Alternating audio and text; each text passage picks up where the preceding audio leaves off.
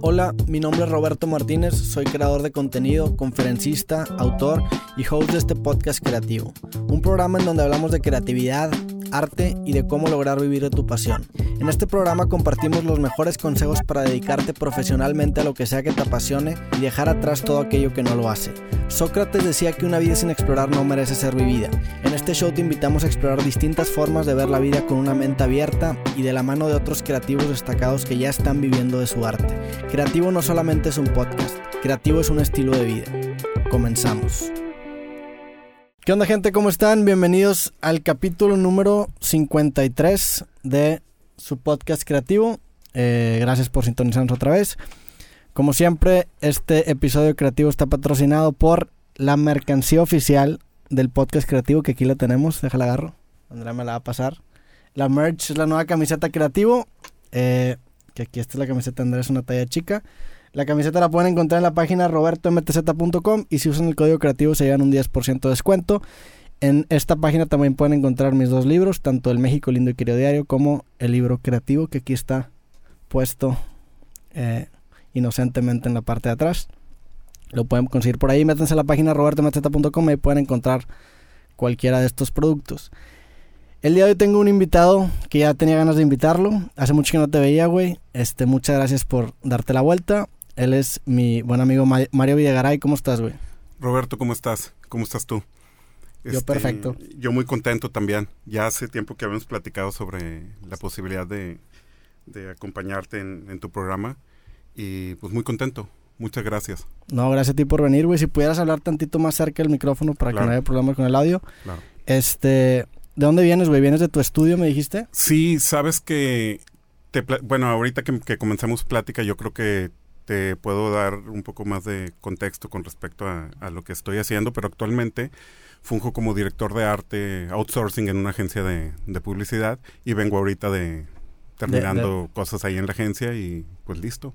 Para la gente que no te conoce, tú eres un diseñador, eres un artista, ¿cómo te considerarías, güey? Este, tengo una licenciatura en, en diseño gráfico este, por la Universidad de Monterrey en 1994. Este, pero pues sí, hago, se puede decir que lo que hago es, es diseño gráfico, donde prácticamente hice una especialidad porque, porque yo quise, o eso fue lo que, a lo que me quise dedicar en la industria del entretenimiento, específicamente en portadas para discos. De hecho, yo te conocí en una, en una cena que fuimos Andreas, Pepe, tú y yo. Este, ellos fueron los, que me presentaron. Eh, y, y, tú conoces a Pepe porque tú estuviste trabajando mucho con el arte de los discos de Panda. Tú hiciste varios discos de, Panda, hiciste todos los discos de Panda. De la discografía de Panda prácticamente completa. ¿Y cómo fue esa relación? ¿Ese fue tu primer de los primeros discos que hiciste o ya tenías tú un antecedente de trabajar en portadas, güey? No, prácticamente yo creo que muy probablemente cuando empiezo a trabajar con Panda es, la, es a la mitad de mi carrera. Ok. En la industria discográfica. Este, empiezo yo en el 94 haciendo portadas para demo tapes, para bandas de para bandas que estaban emergiendo en, ese, en ese entonces aquí en, en, Monterrey. Y mi primer acercamiento con Panda viene hasta el 2001. Este, ya teníamos algunos años haciendo, haciendo algunas cosas. Ya habían pasado algunos, algunos proyectos. ¿Ya habías hecho otros, otras portadas así de grande como los de Panda? O bueno, es que Panda iba empezando también, ¿va, güey? Este, yo creo que más grandes en ese entonces. Ya habíamos hecho Control Machete. Órale, güey. Que en ese momento Control Machete estaba tronando. En el 97 fue el primer disco que hicimos para Control. En el 99 el segundo, siendo un disco extremadamente importante en cuestión, este pues tanto de ventas como de exposición, porque como el primer disco de Control reventó prácticamente la, la industria, este, el segundo disco ya estaba vendido antes de, de, producirlo de, de, alguna manera. Entonces, este, eso fue en el, eso fue en el 99 y después de ahí siguieron muchas cosas. Hice también algunas colaboraciones, algunas cosas con Plastilina Moch, este, con Genitalica. Y más o menos en esa, en ese inter fue cuando la gente de, de Movic Records se, se este, acerca con nosotros, ya con esas credenciales de alguna manera, para participar en, en el proyecto de, de, Panda. ¿Cómo fue tu acercamiento con, con Control Machete? O sea, ¿cómo, ¿cómo llegaron a ti? ¿Tú ya los conocías de antes, güey? ¿O cómo fue eso? Sí, es, es una historia bien padre y, y tengo mucho, yo creo que hay dos bandas que o sea, la mayoría con las que he trabajado, obviamente hay, hay un pedazo de corazón ahí como metido siempre, pero, pero hay dos bandas a las que agradezco mucho el, el y que siento que parte de, de, mi carrera está muy, muy puesta con, con ellos por ahora sí que como por un amor recíproco, o sea, si no no hubiera pasado tanto. Es toda la discografía de Control, que obviamente es más corta que, la de Panda. ¿Cuántos discos tiene Control? Control tiene tres discos. ¿Tres discos? Tres discos y, y se, se quiebra a partir de que la banda se, se deshace, ¿no? Y después viene este, después viene Panda, en el cual sí tengo prácticamente toda la discografía con ellos, incluyendo los discos de éxitos, incluyendo el, el, disco este conceptual doble, incluyendo el, el, Sinfonía Soledad, que es el disco en vivo, incluyendo el Unplug de, de, de MTV, ¿no? Sí. Pero creo que me salía tu pregunta, era... ¿Cómo fue, la, cómo fue el acercamiento principal con Control Machete? O sea, ¿por qué te buscaron a ti, güey? Ok, porque lo que estaba pasando a mitad de los noventas en Monterrey era, era algo que lo relaciona un poco como, como lo que está pasando ahorita con tu grupo de, de, gente que está haciendo podcast. O sea, es una escena. Eso es a lo que se le llama realmente una escena. Había, había mucha gente, entre ellos yo, preguntándonos cuándo se iba a repetir otra vez este, esa escena que vivimos en Monterrey, que la Ciudad de México la bautizó como la avanzada regia y estas cosas. Este, pero no lo veía yo y yo creo que lo que están haciendo ustedes ahorita es lo más cercano a lo que pasó en ese momento. Fue algo en serio Roberto bien bien mágico que no no este no me arrepiento. Yo creo que es lo más bonito que me ha tocado este vivir porque fue una consecuencia o sea los movimientos se generan en base a a cuestiones sociales, a lo que está pasando en la ciudad, a lo que y, obviamente en el rock, en la música, en los artes, todo es un es un grito de, de, querer expresar como cosas. Y a mitad de los noventas, bueno, a principios de los noventas, este se gesta aquí en Monterrey un movimiento artístico liderado por, por muchas bandas haciendo cosas este bien divertidas. en ese entonces olvídate de internet, olvídate de este de que la gente pensara en hacer estas cosas por firmarte, por por todo lo que en algún momento podrías pensar ahora en, quererte dedicar a, hacer algo. En ese entonces no existía, era muy genuino, la gente hacía, este, había por toda, ahora sí que por toda la ciudad o por todas las zonas bandas, pero había un, como que un corazón o un lugar en específico donde las bandas se juntaban, que era, por decir, el Café Iguana. Entonces, el Gran Silencio, estaba la gente de country, que a lo mejor era Genitalica, estaba San Pedro, que era, este, no sé, probablemente Jumbo, estaba La Última de Lucas, que es la primera banda de donde, de donde sale gente de control, gente de... El mismo Flippy estuvo en, en, esta banda que se llama La Última de Lucas, gente de Vista Hermosa, y todo, todos se, se unían en, en, este, en este lugar. En el Café Iguana. En, el café. Que, curiosamente se abrió como en el 91, ¿no? Que fue cuando más o menos se empezó a formar este tipo de movimiento. Exacto. Y no y el café empieza no como lo conocemos de que ahorita. Era un lugar, era una galería donde los domingos había, Fony ofrecía como un buffet de sushi. Era, este, se exponía, iba mucho como el gremio artístico, diseñadores de moda, pintores, este, Aldo Chaparro, Zulema Olivares, que se acaba a la, a, la moda, Aldo al arte plástico y este Rosso, o sea, era, era como todo el gremio como, como artístico de alguna manera en Monterrey que se, se juntaba como en el café.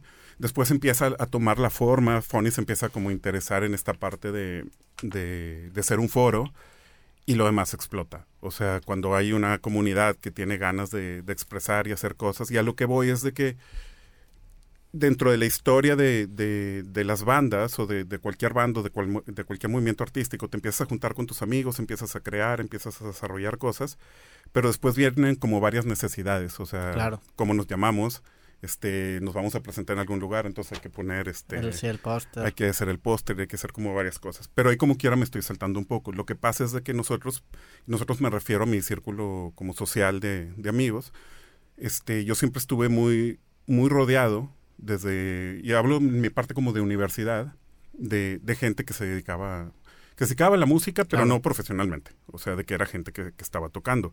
En, en, la UDEM ensayaba La Última de Lucas, ensayaba Pasto, que son dos bandas que te digo que después se, se, se deshacen. Los, miembros acaban formando otras bandas. Acaban formando otras bandas. Este, y algo de lo que yo más disfrutaba este, una de estas bandas era, era Pasto. Ahí tocaba Gil y tocaba Pato. Eran vocalistas. Era una banda de un poco como Rage Against the Machine. Tenían dos vocalistas que eran Pato y, este y, Gil, perdóname, de, de Kinky, actual de Kinky. Y, este, y éramos amigos, éramos el grupo de amigos que jangueábamos en el café, que, que, ellos hacían música. A mí desde muy chico tuve como relación, tuve relación con la música porque mi padre este, tocaba la guitarra, pero muy en, muy en, en, fiestas, muy en privado, muy guitarra española, tríos, agustilara, ese tipo de cosas. Entonces viví como que siempre, siempre la música y la, y la guitarra estuvo como muy apegada en algún momento. De hecho yo pensé que era algo como natural que en algún momento yo la pudiera tocar la intenté tocar de niño. ¿Y no se te Y no se me daba, era como bien, este, pero tampoco me gustaba mucho el fútbol y las cosas que la mayoría de, de los niños, de los niños hacen. Pero, pero poco a poco, nunca fui el marginado, bueno, a lo mejor sí, pero no me daba cuenta. este, pero según yo tenía un superpoder, que era saber dibujar. Y ese saber dibujar, a final de cuentas, creo que es como el superpoder de, de la guitarra en, en, una, en una banda de rock este, los chicos, o sea, todos los, los, mis demás compañeros salían a jugar fútbol en el recreo y a mí me tocaba hacer, ya sabes, antes se le llamaba el friso, no sé ahora cómo se diga, el pizarrón este que va atrás en, en el, en tu salón y que lo decoras de que octubre, noviembre y me tocaba como que este, dibujar y hacer esas cosas y pues tenía muchos amigos y tenía muchas amigas por, por, por lo mismo, ¿no? Entonces siempre estuve como muy apegado a esas cuestiones artísticas. No te miento, en algún momento me hubiera gustado este, tocar algo, pero nunca por el spotlight. El spotlight siempre, y siempre tuve como muy, muy claro que a mí lo que me gustaba, regresando a, la universidad y cuando iba a, ver a, mis amigos tocar o ensayar para, para sus bandas, siento que lo que más me gustaba ver era esa como esa comunión o, esa, o esas cosas que pasan cuando alguien llega como que con una idea, alguien la empieza a completar y cómo se empiezan a construir cosas con un grupo de, de personas y se crean cosas a partir de eso. Y yo creo que desde ahí tuve bien claro que yo quería formar parte de, eso y completamente de la música. Pero si no iba este, a tocar, pues algún espacio tenía que, encontrarme. Entonces siempre fue bien claro que, este, que, quería participar en, que quería participar en ello. Te estoy hablando de esto, está pasando en 92, 93 me gradué en el 94 y prácticamente ese año es como muy mágico porque sale el, primer, se ve, la última de Lucas va a sacar su primer demo tape. en ese entonces hacían cassettes, este, que les llamaban demo tapes, aunque realmente no eran demo tapes. ¿Por qué? Porque un demo tape, este, su función es este llevarlo como demo a una, a una disquera. Aquí la gente no hacía demo tapes para llevarlos a una disquera, por lo menos en Monterrey. O sea, eran cassettes que hacíamos para, como lo que se está haciendo ahorita, para tenerlos de merch en tu, en tus... O sea, hacían los demo tapes sin ir a la disquera y eso era lo que vendían directamente. Exacto, era lo que era para tu mesa de, de merchandising, ¿no?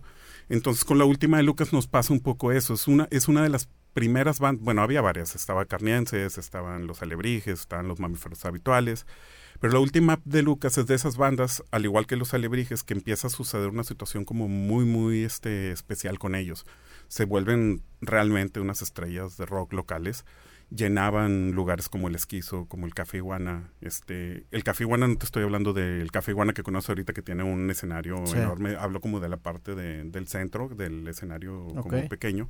Pero llenar el café, o sea, para, para que alguien tocara ahí, cuando no eras alguien que, que salía en, en ¿Cuánta gente tenía que, o sea, cuánto era, cuánta gente era llenar ese café? Pues no tengo idea, probablemente 600, 700 personas, pues pero pues es súper respetable para no tener ninguna promoción, absolutamente nada, más que la misma gente que le gustaba este movimiento y que se acercaba a, ese lugar, porque la única manera de, de, promocionar estas cosas era vía este marketing y marketing, sí. Guerrilla marketing. Sí. 100%. Entonces con la última Lucas fue bien interesante porque volviendo un poco a, la pregunta de cómo conozco a, Control Machete, pues son amigos. O sea, por ser amigos, por, por creer como que en lo mismo, por estar en un movimiento el cual no nos dimos cuenta que era un movimiento ni que era una escena y yo creo que eso es lo que la vuelve más genuina. Cuando nos juntábamos a hacer las cosas que, que, que nos gustaban, también hubo algo que te comentaba que escuché un, un capítulo que hiciste con Aldo y algo mencionaba algo, Aldo que me Saludos a Aldo Farías, por cierto. Saludos a, Aldo, que no lo conozco, pero me, me gustó mucho lo, lo, lo, que comentó aquí contigo. Sí, es un buen tipo. De hecho, viene, viene próximamente, a ver si nos juntamos, güey. Sí, increíble. El güey vive en México, es de, es de aquí de Monterrey, pero vive en México. Aquí siempre hay un zancudo que sale en todos los episodios y está dormido y luego nada más empezamos a hablar y sale, güey. Me gustó algo que decía Aldo con respecto fue como duro de, de digerir un poco porque hablaba sobre quiero parafrasear, pero dime tú si era más o menos lo que él quería decir, que, que a veces siente que, que, cuando tienes una posibilidad este, económica de alguna manera, le da más posibilidad a los, a, a los jóvenes creativos en poderse aventurar o, claro. o, aventarse a hacer cosas porque estás en casa de papás. Totalmente. No lo había pensado, no lo había pensado, pero si no, como, como yo estaba combinando de alguna manera la universidad con esos primeros trabajos y con esas, no eran trabajos, era sí. como una especie de hobby que yo quería hacer.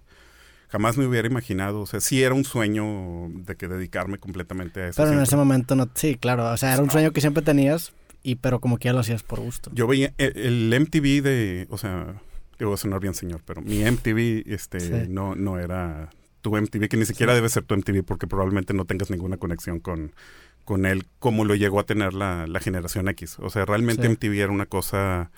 Pues me, to me tocaron los finales de MTV, o sea, yo empecé a ver MTV y me acuerdo que, o sea, a mí me tocó en el 2001 ver, empezar a ver MTV muy bien, o sea, verlo como una referencia y sí, sí, no, sí considerarlo para a la hora de comprar discos. Mis primeros discos los compré como a los 12 años y ese era como ese, ese MTV. El, el, MTV de los 80s, pues imagínate que cambió completamente la sí. manera de ahora sí que de ver la música. No existía eso. O sea, empezamos a ver claro. la, la, música por ellos, pero también desde el principio tuvieron bien claro este el, el potencial artístico de la gente que invitaron a trabajar a, a, ese canal. Visualmente era, o sea, para toda la gente que nos gustaba este pues la televisión, lo, sí. lo gráfico, el ver cosas, sin saber que, eh, que, te vas a dedicar a eso, que eso te gusta, o sea, simplemente te volaba la cabeza porque claro. era totalmente eye candy, ¿no? O sea, sí. ver los identificadores de, de, MTV, el ver que salía una víbora y luego una campana y decía la víborita y la campanita. MTV. Sí, in incluso las estrategias publicitarias que hacían MTV, o sea, que hacían MTV para crecer, que me acuerdo, o sea, leí en un libro que se llama Damn Good Advice for People with Talent, habla sobre esta campaña que organizó MTV para crecer, que como sabían que tenían un nicho muy fuerte de personas, los convocaron mediante anuncios a que hablaran a las compañías televisoras y que les dijeran I want my MTV. Claro. Y así es como MTV empezó a crecer y empezó a entrar en, en distintas networks mucho más grandes, güey. Sí. Pero sí, yo no, a, ti, es... a, ti, tocó vivir eso primera mano. Yo en los 80 todavía no nacía. Y una es una referencia para mi generación impresionante, donde, y te lo comento porque escuchar de, de, de, MTV.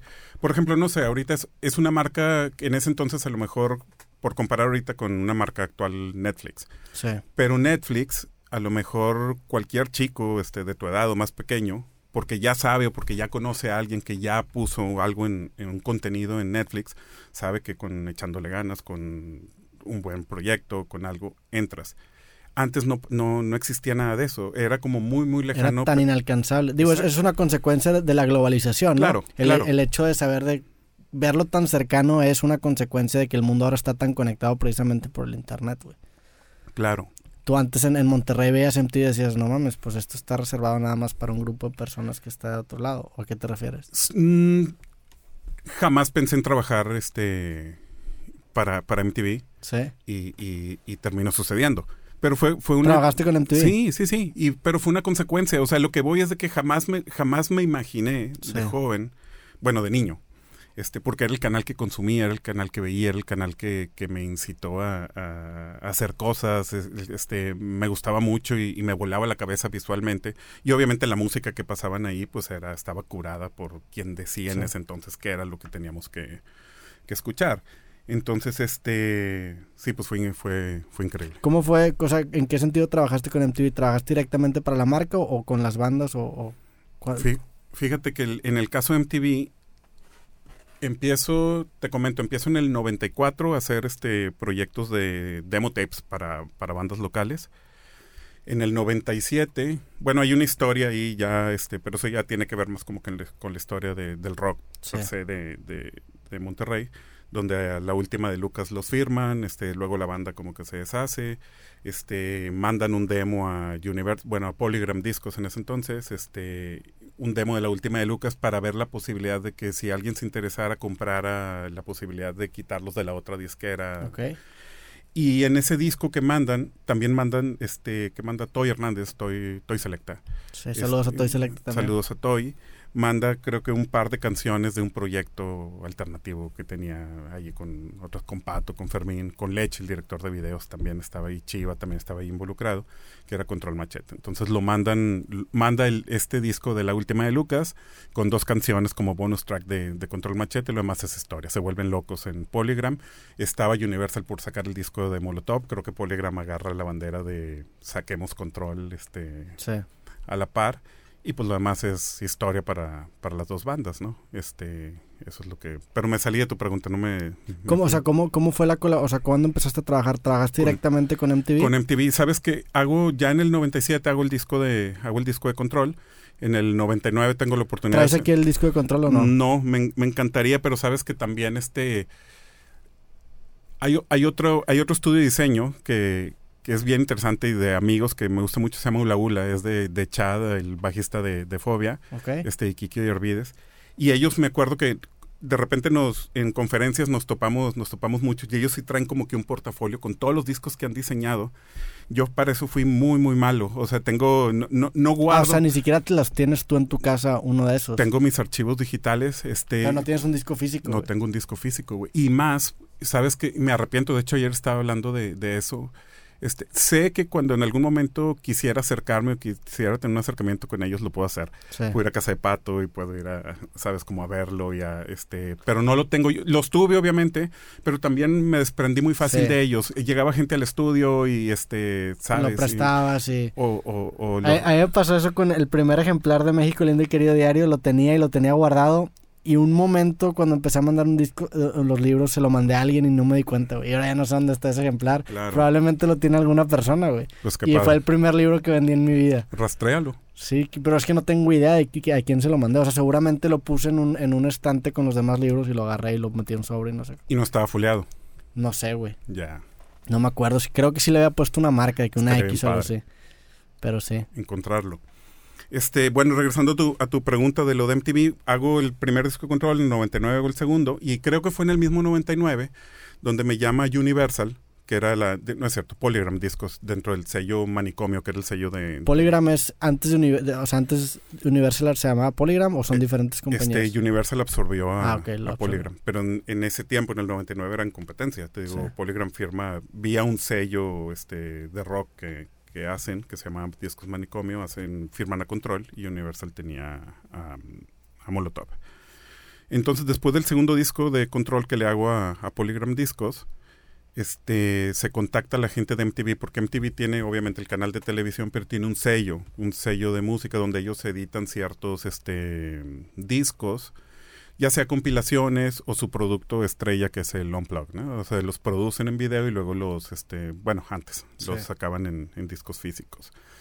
Y la distribuidora en México era Polygram para, para MTV, o sea, para el sello de, de MTV. Entonces me hablan de los AIRs de, de, de Polygram para decirme que MTV estaba muy interesado. Bueno, más bien iban a- tenían un proyecto que se llamaba Latino Lingo. Que son los AIRs, perdón. El AIR es como el director de, de talento artístico, es la gente que se encarga en la, en la disquera de encontrar al, o sea, le hacen un poco este a los cazatalentos. Son entre- scouts. son hacen scouts, pero también es la gente, es como el directivo encargado tanto de una IR puede como que ser visor, o sea, visualizar una banda, firmarla y llevar como que su carrera, o sea, ser como el intermediario artístico, pero en la parte como como artística.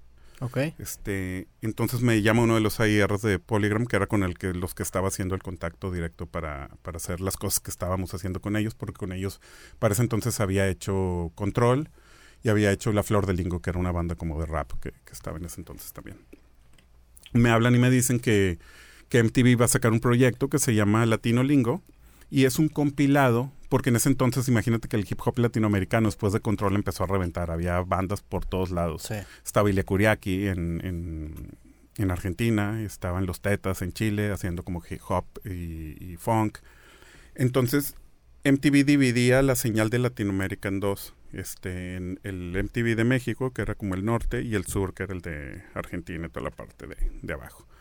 Entonces, MTV lo que se le ocurrió es hablarle a, a, a una disquera, bueno, no sé quién era, si Polygram o Universal en Argentina, su distribuidora, y que la gente de la disquera propusiera como un diseñador este, para que desarrollara una... El, argentino iba, iba, a ser la, la, portada que iba a estar en, en México y el mexicano iba a ser la portada que iba a estar entonces la propuesta de la, de la portada que terminó saliendo era el mismo disco pero con portadas diferentes. Y era un poco el juego, o no el juego, lo interesante. Pero eso, eso solamente era para ese disco. Era para ese disco. Sí, era dentro del sello de, de, MTV este, directamente. Y este y ese fue como la, la primera colaboración. Y estuvo muy padre porque más allá de, hacer obviamente el, primero el, enganche del trabajo fue con, fue con, con la disquera, con Johnny, con Polygram, perdóname. Pero después todo el trabajo de, de, arte y de seguimiento fue directamente con el director de arte de, de MTV en Miami, que era Cristian Joffre, un chileno de la división este, latina. Después fue como bien interesante porque hicimos nosotros, te digo, la versión de lo que salió en, de, ese, de esa tapa de disco para la, edición de este disco en, Sudamérica. Y habló, Cristian un día me habla al, estudio, que bueno, el estudio era realmente un estudio así chiquitito como este, dentro de casa de mis papás, donde ya había comprado yo mi propia línea de teléfono para empezar y tenía una tabla con mi Claro. Y este, y ahí, y ahí empezó a, me acuerdo que Cristian me comentó que, este, oye, pues no tienes una vuelta este, pronto a Miami, me gustaría, pues obviamente, de puro pedo en ese entonces, estaba como a dos semanas de, de casarme. Okay. Y parte de, del viaje que íbamos a hacer tenía que, tenía que, ver con Florida. Okay. Entonces nos, o sea, agarramos. Te desviaste la luna de miel. Sí, y no te mató tu esposa. No, no por lo que te acabo de decir. Por todo lo que representaba eso. Porque mi esposa fue, fue, o sea, Carmen de novios, fuimos bien cómplices de todo el rock and roll, güey. O sea, siempre estuvo conmigo en las tocas. Sabía que lo que estaba pasando era una consecuencia como de muchas cosas que, que, que nos gustaban y el que el director de arte de MTV Latinoamérica te dijera que para nosotros era parte de ese de esa luna de miel, o sea, nos desviamos, o sea, vaya, estábamos en, en Orlando y volamos a, a Miami, llegamos a las oficinas de MTV y lo más cool, lo más cool que te puedas imaginar, el güey que nos recibió era Arturo Hernández, que en ese entonces era un BJ de, o sea, sale el, el, el güey que veías en la tele, que era tu héroe, así BJ, el güey sale con una charola con dulces, condones y demás cosas que no sé, este, ya, ya no me quise ni... Se acabó haciendo, como tú dices, parte de la experiencia de la luna de Estuvo bien como ir a conocer MTV y aparte, pues te está recibiendo. El director de arte, aparte, ya sabes, iba yo, Carmen y yo llevamos la cabeza volando en el aspecto de que, güey, ¿para qué me dijo que fuera? Este... ¿Esto qué año fue? Esto es, yo me casé en el 90 y... 8. Ok, después de lo, de lo Control Machete. Después del primero de Control, antes del segundo. Sí, sí, sí, fue en este octubre, en octubre del 98. Entonces vuelo a, te digo, a Miami y pues bien cabrón, güey. O sea, bien cabrón por lo que representaba. Te digo que yo íbamos, Carmen y yo, muy nervioso. Pues, también estaba empezando mi carrera. Sí. Este, pero sabía que las cosas se daban de, alguna manera que estaba ese acercamiento te digo era una marca bien grande güey ni siquiera lo que representa Netflix ahorita yo creo que era como para lo que uno como diseñador sí güey era era muy y, y el estar ahí íbamos como fantaseando en el avión güey y si y si me dice que, que nos quedemos nos quedaríamos en de que Miami ¿qué pedo? O sea, y empezamos, obviamente llegamos antes de, estuvimos jangueando un rato en, Miami, o sea, la cita era, por decirte, a las 4 de la tarde, llegamos muy temprano. Entonces estuvieron paseando por la ciudad, platicando de qué va a pasar. Sí, pues veíamos lo chingón, lo fancy, lo pero era como muy artificial, como en las películas, y nosotros de que, güey, pues sí está padre, pero se me hace que para, para estar como está aquí, pues necesitas tener un puestazo y tener un super bar para cotorrarte la... Ya acabo de ir a Miami la neta no me gustó mucho, güey. No, pues no. Sí, no. Es que no, es que me acuerdo que estuve bien cabrón porque habíamos rentado un coche, un Ford Fiesta, una cosita así chiquita nada más como para podernos mover. Y cuando llegamos al, ya sabes, al, al lugar para, para, la renta, nos dice, señor Videgaray, este, le queremos pedir una disculpa, pero se, tuvimos que rentar su, su automóvil. Y yo, güey, tengo una, o sea, es la cita de, de, mi vida, necesito que, me dice, no, me dan, un, me dan unas llaves, me dice, pase por favor. Y era un Mustang de miedo, güey. Saco el Mustang, güey, y ¿Qué pasa en Miami? O sea, eres nada. eres nada, italianos, alemanes, Sí. este, Sí, vaya. ahí, pero- ahí es el- la ciudad del show off. Exactamente, y, y también, o sea, todos esos clichés de las películas nos daba mucha risa porque realmente veíamos tipos haciendo ejercicio como que en la calle. Sí, y o sea, flexing, de que- claro, güey. ajá. Y Carmen quería, nos metimos a una tienda, estábamos haciendo ahí tiempo, una tienda de jeans y una chica que era como una Pamela Anderson en ese entonces, o un güey así, un super hunk, así de que... Te Carmen, atendía, sí. sí, es, un, es, es muy artificial, muy... Sí.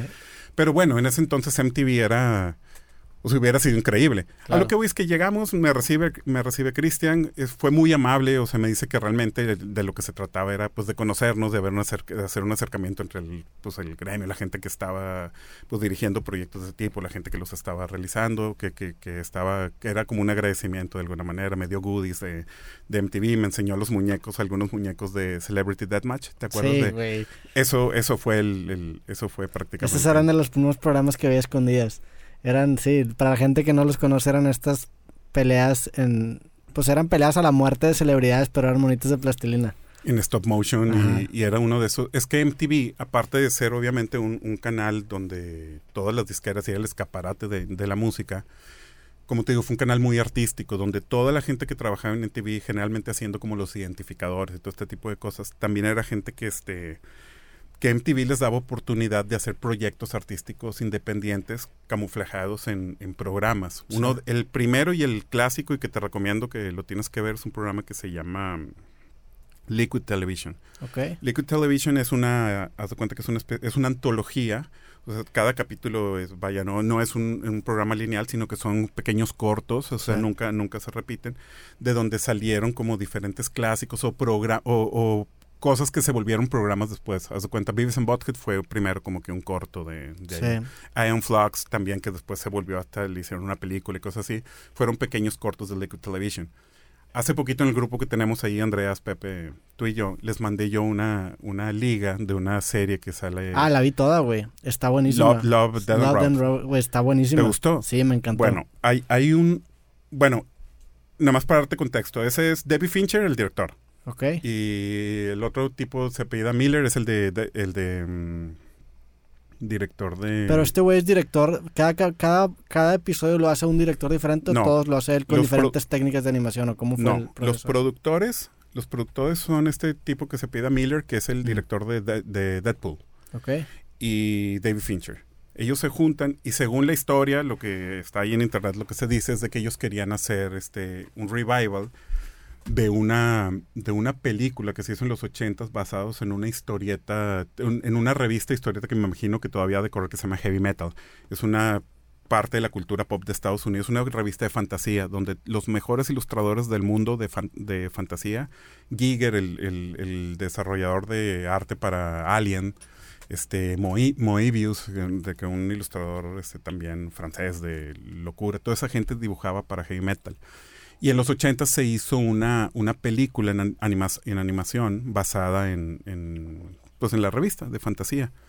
La historia es de que este tipo Miller, o sea, Miller y, y Fincher, quieren hacer como una serie de televisión basada en heavy metal. No sé realmente qué sucede si se, hay conflictos por este la marca o lo que quieras y terminan ellos este agarrando este formato de vamos a hacer historias que tengan que ver con el amor, con la muerte con los, y con los robots.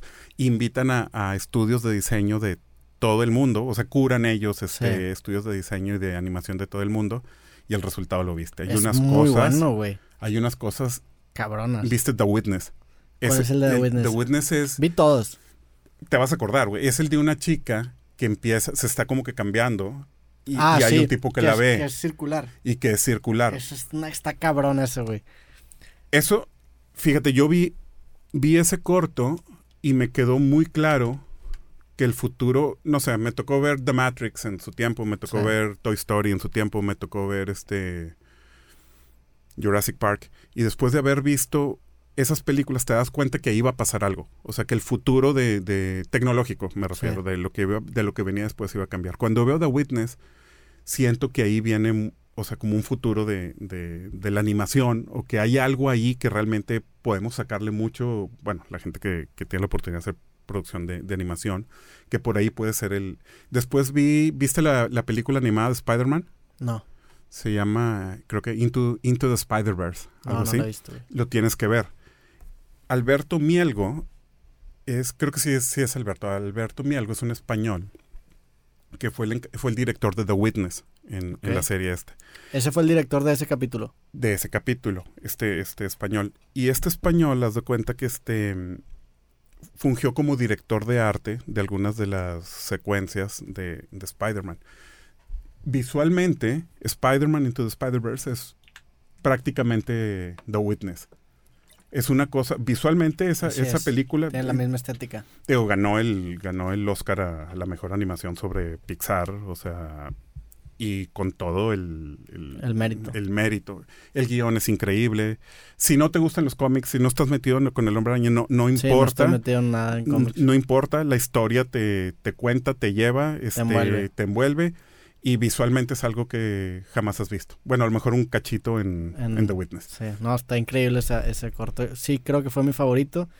Y hay, hay, varios que me dejaron pensando también. El, hay uno que es del El pudín. del, el del pintor, ¿no te acuerdas? El de, de un robot que era una maquinita para limpiar albercas y que se convierte como que en un, en un artista famoso. Ah, no, ese no lo he visto, güey. Ese- Yo- a lo mejor me faltaron dos porque creo que no lo acabé. Si ves ese, te va, te va a volar Ese la lo voy a cabeza. ver también. Sí, le recomendamos esa serie. ¿Cómo se llama? Love, Dead and Robots. Lo- Love, Dead, Dead and Robots. Está, está muy sexualizada la serie, pero está muy buena. O sea, no sexualizada, pero sal- no, sí está. De hecho, pues, la criticaron busca- por... bu- hay muchas boobs, básicamente, Sí. animadas, güey. Pero eso es parte de, es lo que te digo que como que rescataron un poco del público de heavy metal, porque la Ok. revista heavy metal todo sobre Amazonas y en el espacio y todo es así como chicas como Sí, muy... de hecho no entendía por qué, la- eh, por qué habría que, o sea, habría pasado eso tantos capítulos. O sea, no entendía el, el- el por qué había tantas boobs, básicamente. Es parte de una De esa- cultura basada en una revista que, te digo, no llevaron el nombre, pero sí llevaron como la, La esencia. la esencia de, de,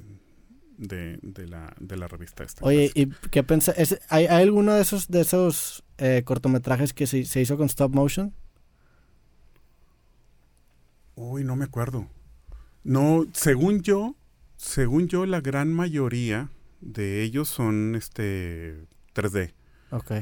Hay, hay uno que, que me vuela la cabeza también visualmente, fue de mis favoritos, el de los granjeros este, con mechas, con Ah, sí. robots. Sí, sí. Este, visualmente es una, Es muy bueno. es una locura. Pero también 3D con texturización como de, como de 2D. ¿no? ¿Viste la película de Isle of Dogs? Mm, De. Wes Anderson. Es la, es la de los perros, la Sí. última. Bueno, una de mis películas favoritas, no la he visto, me, es muy buena. me pelo por verla, pero te voy a contar algo. Una de mis películas favoritas, así en, puede estar sin problemas alguno en mis top 10 y probablemente en mis top 5, es Fantastic Mr. Fox, Ok, no lo he visto. de Wes Anderson también. Es una cosa bien bonita Creo también. que esa fue la primera que vi de Wes Anderson, güey. O sea, no he visto mucho Wes Anderson. Nada más lo identifico por ser el gurú del, del, del framing y del diseño y de las tomas bonitas, güey. Claro, de, de Sí, toda de esta parte, y simetría, simetría, color.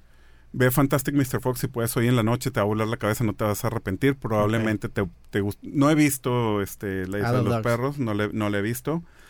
Pero Fantastic Mix- Mr. Fox es una cosa este, increíble. Es Wes Anderson en, Sí, la voy a ver. con una libertad. Y aparte con, unas con una técnica de animación muy clásica. Se puede.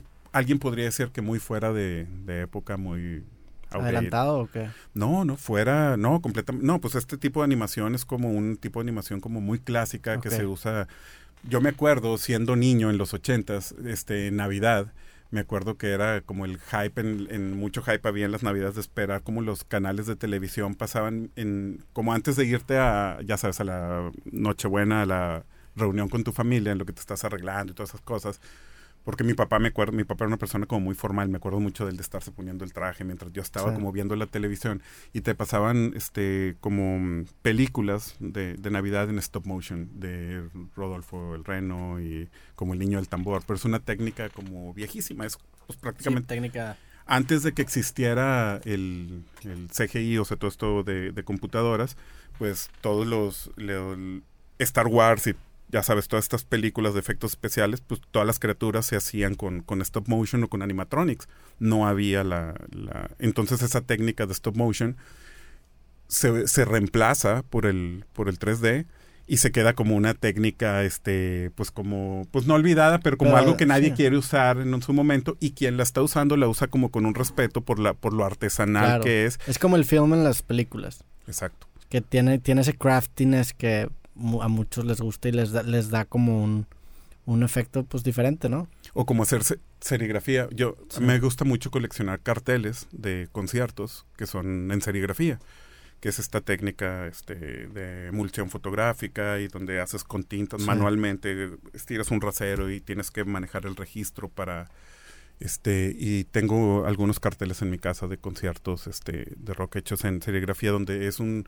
es algo muy artesanal es una técnica también es, es un poco lo mismo o sea la mayoría de los carteles que se imprimen en masa pues se hacen en offset o en Sí. otro tipo hacer en hacer en serigrafía es algo que generalmente se hace en tirajes más pequeños probablemente a lo mejor hagan 100 vas a un concierto de Pearl Jam por decir algo hay hay un en el en la mesa de merch hay 100 pósters nada más, están foliados Sí. y eso es también parte de lo, de lo bonito, que es algo como, como artesanal. Sí, y- que tomó su tiempo hacer y no nada más salió de una máquina. Así es. Oye, traes aquí algunos de los discos que, que diseñaste, güey. Traes bastantes de Panda.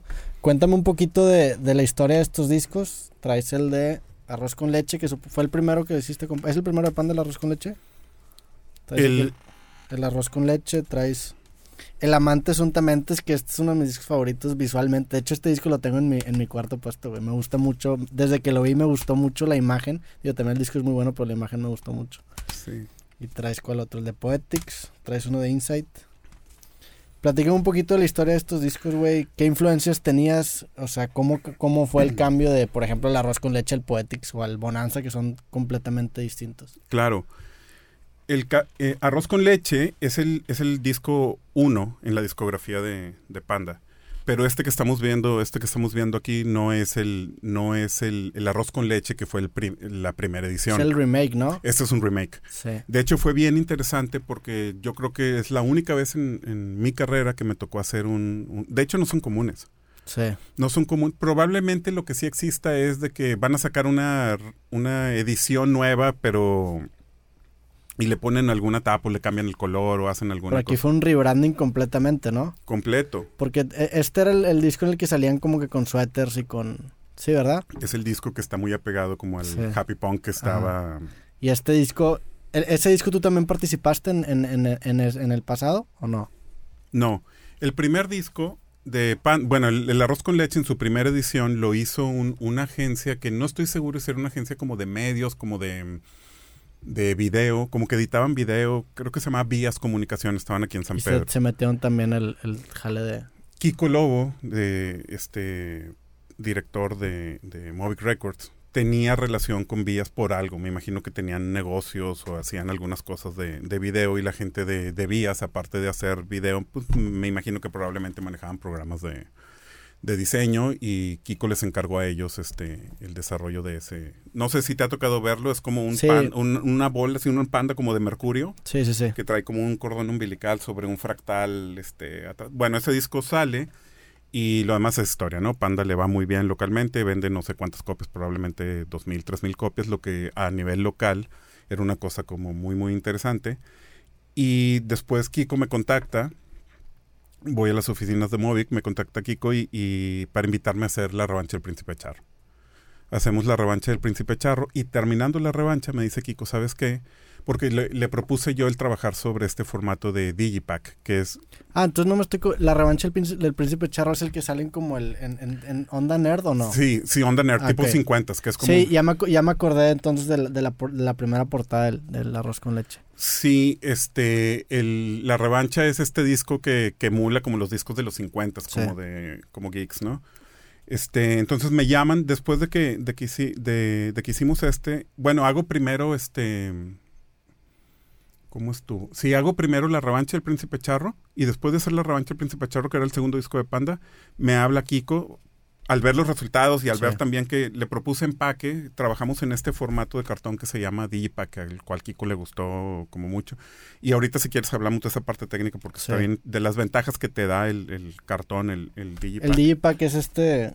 Digo, para la gente que nos está escuchando, ese es como este... ¿de ¿Qué material es? El... Es una, es una cartulina sulfatada, es un, es un, este, es un empaque de cartón Que después, fíjate que con el tiempo, nosotros sabíamos que se llamaba Digipack, pero le poníamos Digipack, o sea, le llamábamos Digipack a cualquier cosa que fuera, que fuera de cartón, o sea, cualquier empaque que fuera de cartón.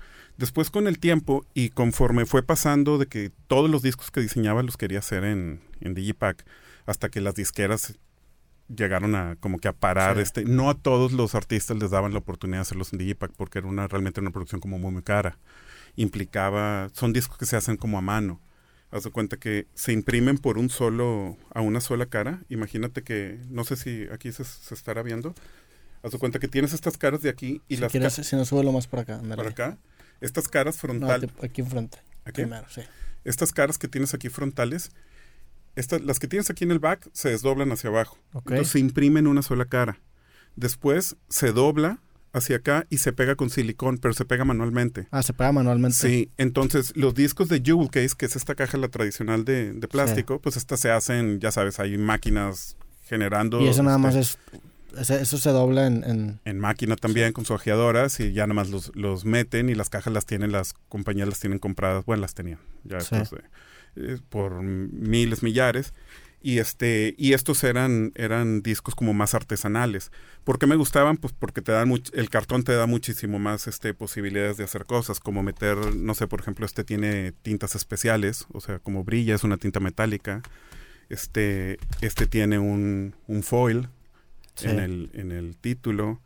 Este, hay otros que tienen realzados, o sea, te permite hacer como muchas cosas, sí, claro. más cosas que más allá de ser algo fancy, a mí siempre me ha gustado los acabados que se vuelvan parte del, del, concepto. O sea, un disco como este, al meterle un barniz ultravioleta lo vuelve más brillante, lo vuelve más, más hay discos como este que tiende a ser como más triste, entonces utilizamos un plastificado mate para hacer que los tonos, con todo y lo chillantes que son, se, se maten. De cierta manera sí, es, es un lenguaje que, que, que que transmite las mismas características que las canciones. O sea, tú puedes, como tú dices, transmitir un poco más de tristeza con un diferente material, que mucha gente no aprecia eso a simple vista. Exacto. Yo, yo lo que creo es de que que las cosas se sienten. O sea, si este disco hubiera sido brillante, o sea, la gente no va a identificar si tiene un barniz o no, pero el resultado final, eh, o sea, hay algo que es lo que hace, ese, ese que no...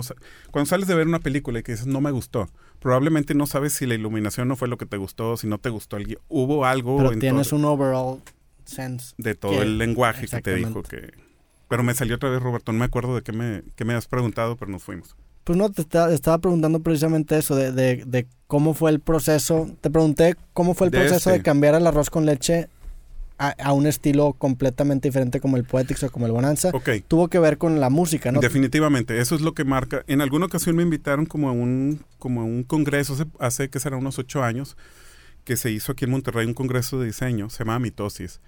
Y estaba en, en, ese congreso estaban exponiendo este, muchos colegas que respeto y admiro muchos y, y que, que, forman parte como de, de, una corriente. Ellos este, autodenominaban como supermodernistas. De alguna manera estaba gente de Anagrama, gente de este, Menos 101, que Brands and People, estaba este, Face, estaba Manifiesto Futura. Sí gente que, que, tiene como una línea como del Bauhaus y de cierto tipo como de, de, diseño y, y, el y me invitan a mí a este, a, este congreso, aunque yo no tenía nada que ver como que con el movimiento, que ellos tenían hasta como un decálogo así de, reglas como para trabajar en, el tipo de diseño que... Y siempre muy, muy buena relación con, con todos, de hecho me invitan a, a participar, pero el tema como del congreso era un poco hablar sobre la identidad del diseño en, en Monterrey. Y si estábamos los diseñadores de alguna manera o el gremio como trabajando en conjunto para de alguna manera generarle una todos muchos de ellos trabajaron para muchos negocios aquí en San Pedro entonces hablaban de un rebrandeo de San Pedro sabes Terland Thomas y todo este tipo de lugares como muy bonitos diseñados que, bueno, ese Terrell es como de anagrama y, de toda esta... Y se juntaron todas estas agencias de diseño en un... En un congreso, en un congreso de, no me acuerdo si era de una universidad, este, pero se juntaron, hicieron una mesa redonda sobre el supermodernismo. Y, y, bueno, Tobogán no iba representando el supermodernismo, pero iba como otra agencia de diseño con otro, este, donde nos preguntaban a nosotros sobre esa identidad. De, y yo decía que para mí, yo sentía que yo no podía trabajar sobre una línea de identidad de la ciudad porque yo trabajaba para bandas. O sea, yo hoy trabajo para Panda, mañana trabajo para Tatiana y pasado mañana para Brujería. Si yo tengo un estilo específico, quiero montarme a algún decálogo de lineamientos, de cosas, pues no me lo permite. Y no podría, y no, y no podría hacerlo. Y yo creo que estilo, pues a los 80 años, ¿no? O sea. Entonces yo creo que es bien interesante el haber empezado, por ejemplo, este disco de Panda, que fue lo que, que fue lo que hicimos en, Arroz con Leche, pues escuchar, escuchar, obviamente primero el disco es parte del proceso, escucharlo mil veces hasta este poder entender muchas cosas. Muchas veces los colores los, los, los escuchas, suena, vaya, es, es imposible, pero cierro los ojos y trataba de imaginar este colores que, que me remitiera como, como la música parte de mi proceso creativo también siempre he tratado, tengo, tengo CD, güey, bien cabrón, así un toque súper mamón. Y, y, soy muy este meticuloso como que con las cosas y no me gusta, no me gusta hacer las cosas sin, tengo como una, como un formato de trabajar que, que dice que, que tengo que pensar siempre 20 minutos después de la primera idea que, se me ocurra. Siento que esa primera idea pues siempre es como que el, cliché o lo que todo el mundo pudiera... ¿Va a ser un disco de hip hop? Así, pues vamos a sacarlos a la calle con un graffiti. obviamente no. Entonces, investigar, que siempre fui como muy este académico en esa parte de hacer una investigación como este extensa de alguna manera sobre el género, sobre cuando empecé a trabajar mucho, por ejemplo, este disco de Panda tiene que ver con pues con ese género que estaban ellos en ese entonces, pues de alguna el disco manera. de arroz con leche. Es arroz con leche, perdón, sí, sí, sí. Y ellos estaban, pues no emulando, pero estaban dentro de ese género que era el happy punk, que estaba en Estados Unidos como muy, muy fuerte, liderado por Blink-182. Y pues había muchos colores. Saludos a Blink-182, que hagan al podcast, yo sé, que, yo sé que están escuchando donde había muchos colores en, en, la ropa, era la ropa como, como deportiva, como de este Fox Racing y todo este tipo, de Harley y todo este tipo como de cosas. De hecho, el logotipo de Panda que, que diseñamos para, no sé si venga en arroz con leche, pero creo que sale en... ¿El del Pandita o cuál? El del, pan, el del Pandita, este, está como de alguna manera, era, no era una parodia obviamente, pero está como basado en ese formato como de Fox Racing, de, de este y ese, ese logo también es como bien interesante, el logo de Panda, porque fue un, fue un logo que se hizo para Panda en ese momento, algo que, intentamos hacer con, con, Panda, se lo propuse a Movic, que a Movic le, le pareció buena idea, y, le, y a la banda le funcionó muy bien también este, en cuestiones como de, de marketing, fue la parte de, de cambiar el logotipo por cada disco que, que trabajábamos cambiar el logotipo, el logotipo de la banda por cada disco que trabajaban. Porque, por cada disco que Y ha sido así, ¿no? Sí, sí, Pero, o sea, ¿cuál fue el motivo? Primero, porque sentíamos que cada disco gráficamente era una cosa diferente. Por ejemplo, esto, imagínate este disco con el, con el pandita. Sí, no, no queda hubiera, nada, No hubiera funcionado. Entonces, pero aparte en cuestiones de, de merchandising, pues es un gol, es como cambiar la camiseta al Monterrey que sale una temporada. Y es una, sí, eso desencadena líneas de merch nuevas. Exacto. En todo. Exacto. Y lo que está bien padre, este, es, y te digo algo que jamás me había pasado y que me di cuenta el, el poder de, de, de, la comunicación y de cómo algo conecta y cómo algo que tú creas deja de ser tuyo en algún momento. Este, y quiero hablar específicamente del logo del pandita de panda el, el, logo que, que lo, lo, pusimos primero en el disco de La Revancha del Príncipe Charro, viene como que en la contraportada. Después se volvió camiseta, se volvió. Pero lo que voy es que este logo, Panda fue evolucionando su, su música, se meten como a este género, bueno, la prensa lo catalogaba como emo después, ellos sí, más oscuro. Más oscuro, otro tipo de, de canciones, era como un poco más para, para abajo. Gráficamente cambia toda la identidad de, de Panda este, por lo mismo pero los fans se, seguían, iban a los conciertos ya cuando Panda estaba en esta, en esta actitud y en este tipo de música y, y los, los fans seguían poniéndose la, la, la, este, la t-shirt del, del, del, pandita. Pero lo más padre es que la gente lo empezó a hacer suyo el pandita, los mismos, la misma piratería, güey. Sí.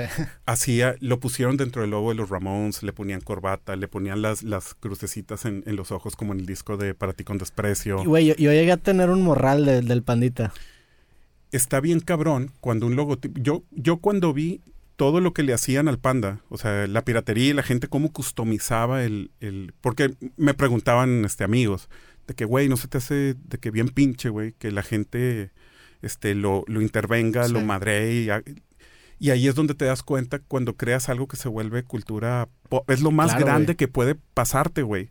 Este, tengo un proyecto que me gustaría, digo, no sé si esto lo deberíamos, este, como, como hablar aquí, pero hoy en la mañana pensé que me gustaría platicártelo pues por lo que estás haciendo con tus libros y porque es algo que yo siento que he tenido, a lo mejor, este proyecto lo he tenido, creo que lo he platicado con, con Panda. Siento que lo que pasó con el logo de Panda a nivel cultura pop, independientemente de que yo lo haya hecho, ya, ya ni siquiera siento que lo haya hecho yo, güey, ya es como algo que ya, ya pasó, este, y ni siquiera me imagino, no estoy diciendo que es el mejor logotipo del rock nacional, jamás, es, eh, eso no lo podría ni siquiera decir, lo que estoy diciendo es lo que trascendió. Lo que pasó con ese logo. Lo que pasó con ese logo y, desde hace años tengo una idea de hacer una recopilación que me imagino que la única manera de hacerlo es utilizando el poder de las redes sociales.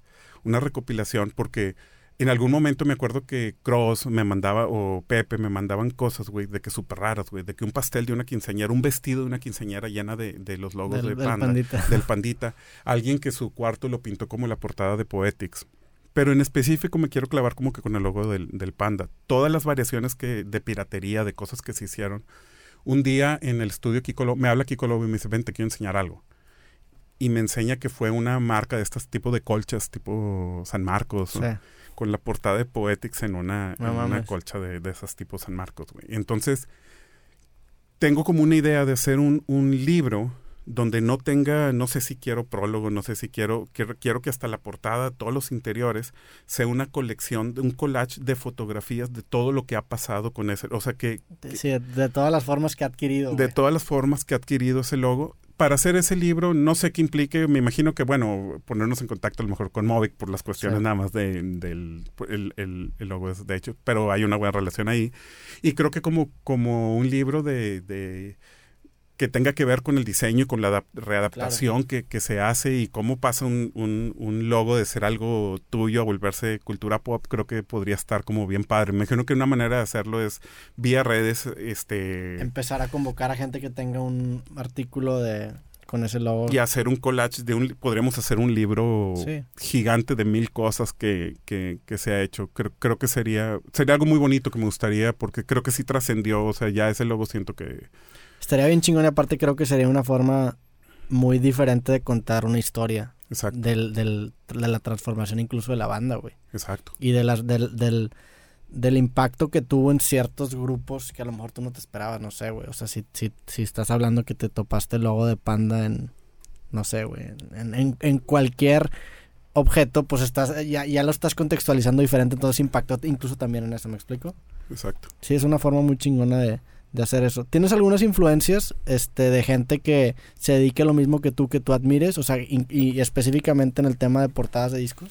Sí, pues más, más que influencias, este, a mí me gusta mucho, como te comentaba ahorita, de, de todas estas bandas, bueno, estos este, estudios de diseño en Monterrey bien importantes que están haciendo cosas que me gusta mucho lo que ellos hacen, lo, cómo lo hacen, este, más sin embargo, no, no siento que a mí me saldría este, hacerlo como, como, de, como de esa manera. Y me pasa mucho en el diseño. Obviamente soy muy fan de, de este estudio Hipnosis, que era, hacían todo lo de este Pink Floyd y hacían este The Mars Volta y increíble, o sea, cosas, cosas bien padres. Me acuerdo de niño ser muy, muy fan, o algo que yo creo que mi acercamiento a, a la música fue directamente por las portadas de discos. Vengo como de una generación de mucha cultura pop, o sea, no, no había tanto, bueno, obviamente todo lo que, lo que está ahorita, pero era mucha televisión, era muchas revistas, la revista Mad, sátiras de, de películas, ir a una tienda de discos, era para mí era una galería, güey, o sea, ver las portadas de, de los álbumes era entrar en una galería,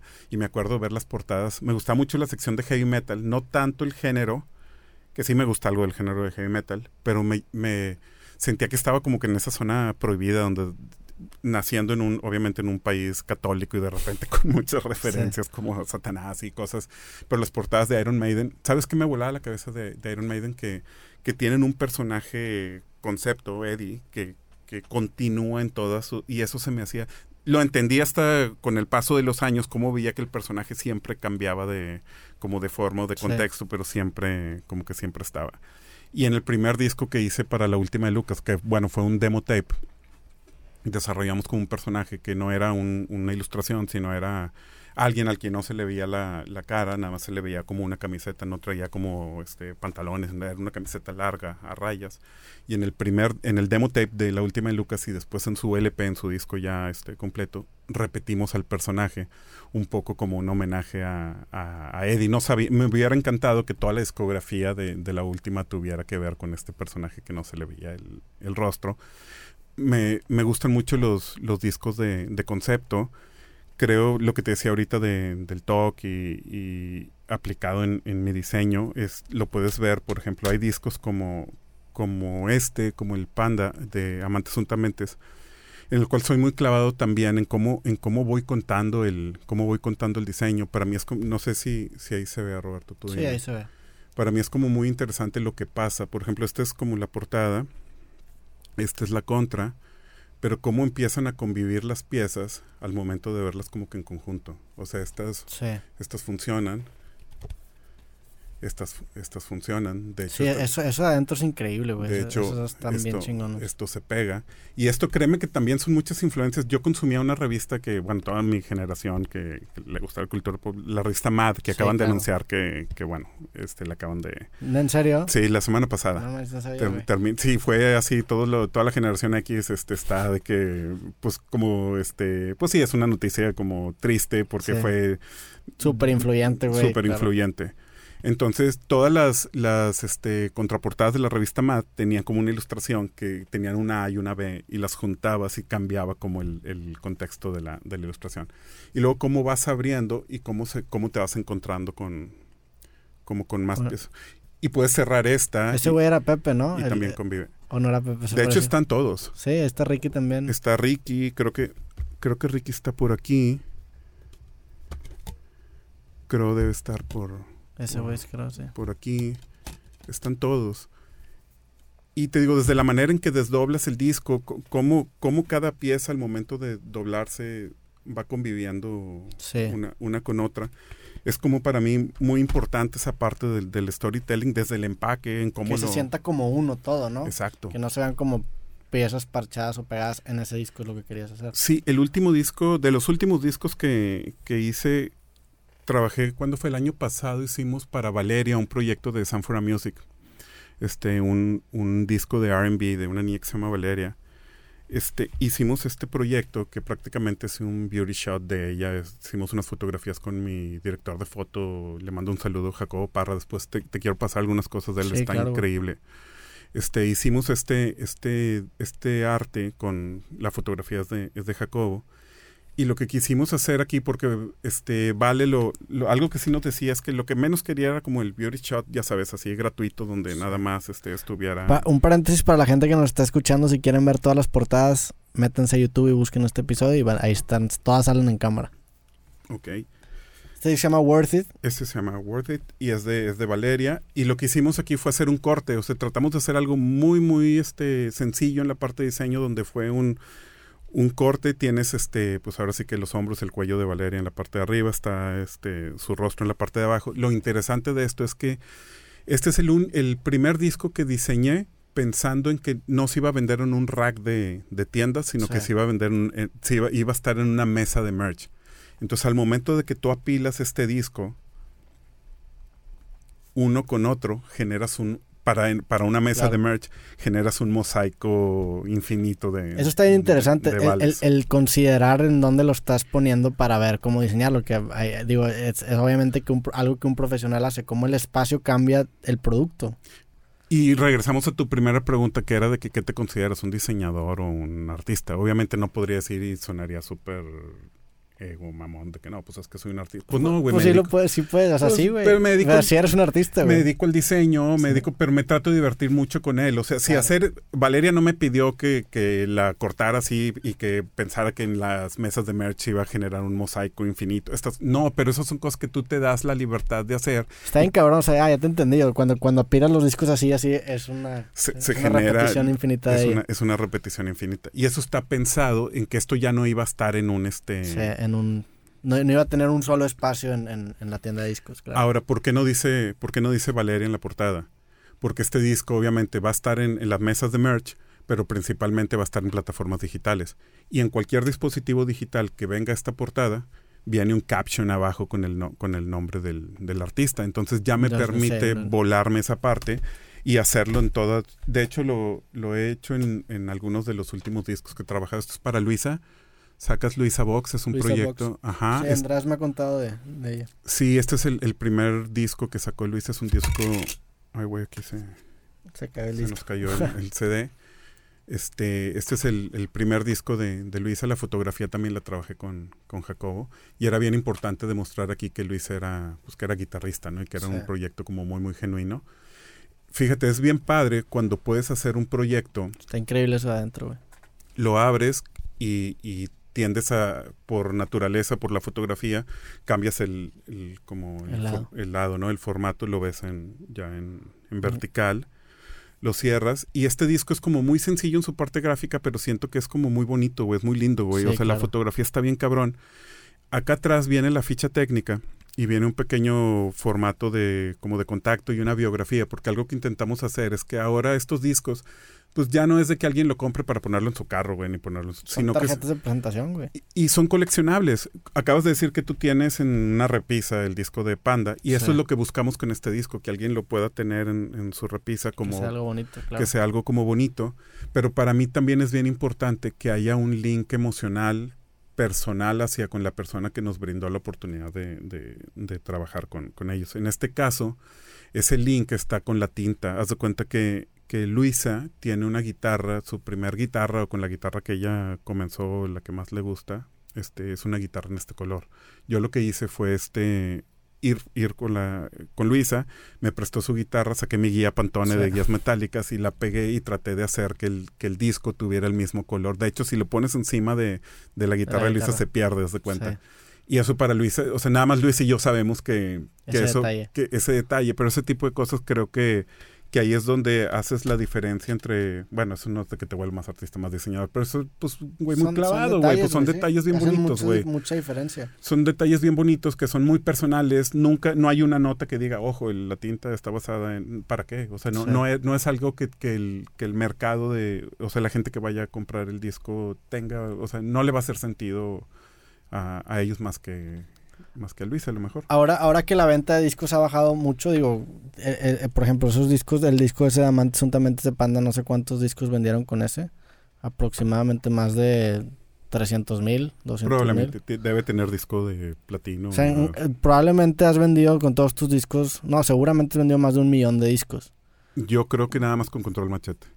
Pero en total has vendido más de un millón de discos. Panda ha vendido un millón de discos en toda su discografía. Si tú tienes toda la discografía de Panda y tienes un millón de veces que has vendido tu arte, güey. Y la, y la de control machete se me hace que si ¿Tiene sumas, si sumas que lo que vendió, es que a Panda le tocó ya un, los últimos discos de Sí, Panda. le tocó la- el último stretch de, de la era del disco todavía. güey. El último disco de Panda probablemente hacer 10, vender 10 mil te daban disco de oro. A control Sí. le daban disco de oro por 120 o 150, güey. Y tenían platinos. Entonces, este, no, obviamente me imagino, Panda tiene más discos. Probablemente sí, ya en conjunto tengan más ventas que, que este, que control. Sí. Pero lo que voy es de que, sí, pues, algo también como, como muy diferente con respecto a, a algo que nos pasó en el estudio, en, en Tobogán. Este, era la manera como de, de promocionarnos. Este, tuvimos la oportunidad de tener mucho trabajo por mucho tiempo, muy constante, con, con proyectos este, que de alguna forma fueron como, como exitosos, o sea, con bandas que tuvieron como muchas ventas. Y MTV se vuelve de nuevo un, un, un aliado. No había redes sociales, entonces las, las redes sociales venían en este, en, de alguna manera a ser, este, no sustituidas porque no existían, pero como la, en la manera viral Sí. en que, en que el estudio se, se promocionaba y no fue algo que lo planeáramos, sino que se empezó a hacer consecuencia. Algunos de nuestros discos eran firmados, o sea, venía el, venía el logo del estudio. En, en- entonces, algunas disqueras sí nos pedían como parte, este, como en los créditos de una película que viene el crédito del director, eh, para algunos, para algunos, este, llegó un momento donde había mucho hype de, de agencias de diseño, de gente especializada en hacer cosas algunos este generalmente disqueras o los mismos artistas que se volvían que éramos amigos de alguna Sí. forma pues nos apoyábamos poniendo los sellos de todos los subsellos de todos los Claro. amigos de las agencias, agencias de video de, de los diseñadores Y imagínate que si Control Machete vendía 600 mil copias, pues yo para, para, que esta, para que imprimía tarjetas de presentación. Si estaban, haz de cuenta, tu logo y venían obviamente los créditos que siempre vienen por cuestiones de, pues porque tienen que venir, ¿no? Ya como una ficha técnica de, del, del disco. Y algo que reventó mucho también, hubo un momento donde, donde siempre sí el core del estudio fueron los impresos, fue el, el arte discográfico, pero hubo un momento también donde donde empezamos a... Yo siempre tuve la como alguien que consumía muchas películas, siempre tuve la curiosidad de dirigir algo en, en video. Cuando yo estudié mi carrera, el diseño gráfico era diseño gráfico, era prácticamente impreso. O sea, ahorita ya creo que se llama algo como diseño de medios digitales y haces animación, motion graphics. Yo salí de la carrera sin saber este hacer motion graphics porque no era... Mm, probablemente había computadores, pero ni siquiera estábamos preparados para, para ello. ¿Y cómo fue esa transición, güey? Esa transición fue porque hicimos el disco de Genitalica en el 2001, un disco que se llamó este, Picasso Pláticas. Y ese disco fue un proyecto bien interesante porque a Genitalica lo, se firman con Sony Music. No sé qué pasó realmente, pero les dieron un presupuesto millonario para los mandaron a Seattle con el con el productor de 311 y una locura. O sea, lo que quisieron hacer y nosotros llegó Genitalica con nosotros y dijo, queremos hacer un proyecto muy, muy especial de, diseño. Tenemos una idea donde todo nuestro disco está basado como en una historia de un lugar este, de fantasía donde se rige por la cerveza. Un día se, se acaba la cerveza, se vuelve como que un caos. Y todos los personajes, las canciones, están, este, están basadas en personajes de esta historia ficticia hay canciones que se llaman como cada uno de estos personajes y hay canciones que se llaman como las situaciones que están pasando en... Entonces estaría increíble que fuera una especie como de cuento. Yo de regreso otra vez, como te digo, a las influencias como de, mi infancia. Y yo de niño, mis padres, mis papás me compraban como LPs de Disney, donde era, venía un, un, un vinil, lo ponías en tu tocadiscos y tenías como un cuento. Y la, la, manera de saber cuándo tenía, haz de cuenta que alguien te estaba contando el cuento, o sea, un storyteller ahí te estaba contando la historia, pero la manera, la, la, forma en que tú sabías cuándo cambiar la hoja porque pasaba campanita. O sea, entonces, entonces, volteabas la, la, página. Entonces me acordé mucho como de eso y obviamente pues, no tenía nada que ver Disney con, con lo que genital y que lo que estamos, pero se me hizo como bien interesante partir como de, como de eso. Entonces hicimos un comic book de 32 páginas. De hecho, nos había dicho, nos decía Sony de que, güey, es que en ese entonces su artista top era Alejandro Fernández. Y es que ni a Alejandro le hemos hecho un booklet. Un de, pues, déjate un cómic, un, booklet, o sea, de que con fotos o con lo que hiciera Alejandro, pero no tenían un este también llevaba, llevaba un CD-ROM, entonces había un interactivo como que con los personajes y desarrollamos todos estos personajes en ilustración, o sea, vaya un cómic de arriba abajo. Lo interesante de este cómic es que no tenía globos de texto todo lo ibas viendo conforme iban pasando las canciones. Conforme la primera canción son los personajes que te digo, y esto no dice en ningún lado, son álbums con, o sea, pues, concepto de, alguna manera. O sea, la, primera página del, del cómic está relacionada con la primera canción, que acaba la canción y cambiar la página. Sí, la, la, segunda canción, por decirte, se llamaba, no sé, por, por decirte algo, ¿qué fue lo que pasó? Entonces en la segunda hoja ya estaba pasando de que se fue, se acabó la cerveza. Después había Super Mal y aparecía este, este, este personaje también era como bien interesante porque sustituimos como varias cosas. O de alguna manera había como alusión o referencias como que al uso, por ejemplo, por decirte, de marihuana, pero cambiamos todas esas referencias. O sea, nunca salió un personaje fumando un churro, pero cambiamos eso por este por estos artefactitos como para hacer burbujas, que es, que es como un alambre con, con, ¿cómo se llaman estas? bueno, sí sacas, o sea, que, lo, que lo pones como en, ajá, burbujero, no sé cómo un burbujero, un burbujero. Entonces está bien padre, o sea, los que puedan y tengan acceso a eso, todos los personajes de en toda la, en todo el cómic están con burbujeros, con burbujas de colores y para nosotros era como, de hecho la contraportada del álbum es el, es el burbujero y, y, este y nunca dijimos que, obviamente era... era sí, si te clavas te das cuenta. Y es bien padre, güey, es bien divertido no poner las cosas como en, este, ¿sabes? Como que la cuchara así en... en eso, eso, eso está interesante porque para la gente que realmente se clava en la música logra apreciar esos detalles y eso genera que todavía se metan más con la banda. A mí me pasa mucho, me gusta mucho una banda que se llama The Wicked Dance y me gusta mucho porque y el güey lo hace en la manera en la que escribe, tiene como que esos detalles bien sutiles que te tienes que clavar muy cabrón para realmente entender lo que está pasando. Por ejemplo, este, este este güey que se llama John K. Samson, que de hecho eh, mi primer libro estéticamente está muy basado en un libro que él sacó de lyrics, que se llama Lyrics and Poems. El güey eh, tiene mucho este, tiene muy presente este, este concepto de intertextualidad en el que en una canción hace una referencia bien sutil a otra referencia. Por ejemplo, hay una canción en su disco de solista en el que habla sobre un habla sobre un no sé, como un hospital de que había en, él, es de Canadá, de Winnipeg, que había en Canadá sobre pacientes de tuberculosis que eran islándicos. Entonces es una canción demasiado específica.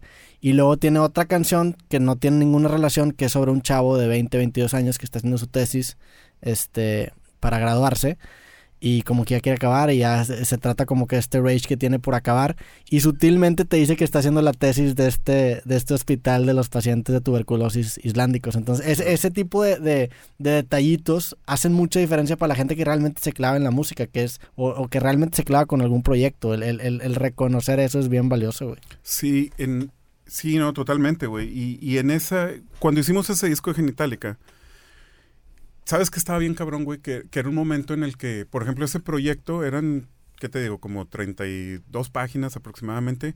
Tenía un CD-ROM, o sea, con un interactivo, con ampliabas más la historia de los personajes y podías, tenía varios juegos interactivos y varias cosas. Fue un proyecto donde, digo yo, cerramos el estudio, pero no de que lo cerramos de que no trabajara, sino más bien lo cerramos para cualquier otro cliente este, para trabajar dos meses específicamente para, para el proyecto de... Eran otros tiempos, eran... Imagínate bandas que podían hacer eso, güey, contratar un estudio de diseño. Era un presupuesto muy diferente. Estaba, sí, no, digo, ya no existe. Sí. Este, ya, ya, es nostalgia. Este, te digo, ahora hacemos cosas bien divertidas en otros formatos, hacemos este otro tipo de cosas. Ahora tienes otras limitaciones en las que tienes que, porque ahora incluso el, el, disco ya no se vende, el disco como tú dices es un, es una manera en la que el, el, el, fan puede apoyar directamente a la banda sin que sea una donación y se lleva de cierta manera algo simbólico, pero pues nadie va a poner un disco, o sea, los discos ya ni siquiera se ponen, los CDs menos, ahorita los viniles a lo mejor sí, pero los discos no, pero como quiera, lo, eso creo que lo que hace es que le da muchísimo más valor al arte, o sea, creo que, que el valor de un disco físico ahorita está precisamente en el arte 100%, antes no, güey. Exacto. Que es algo que, que eh, eh, para ti como si no, te presiona para, para como hacerlo más una, una pieza artística.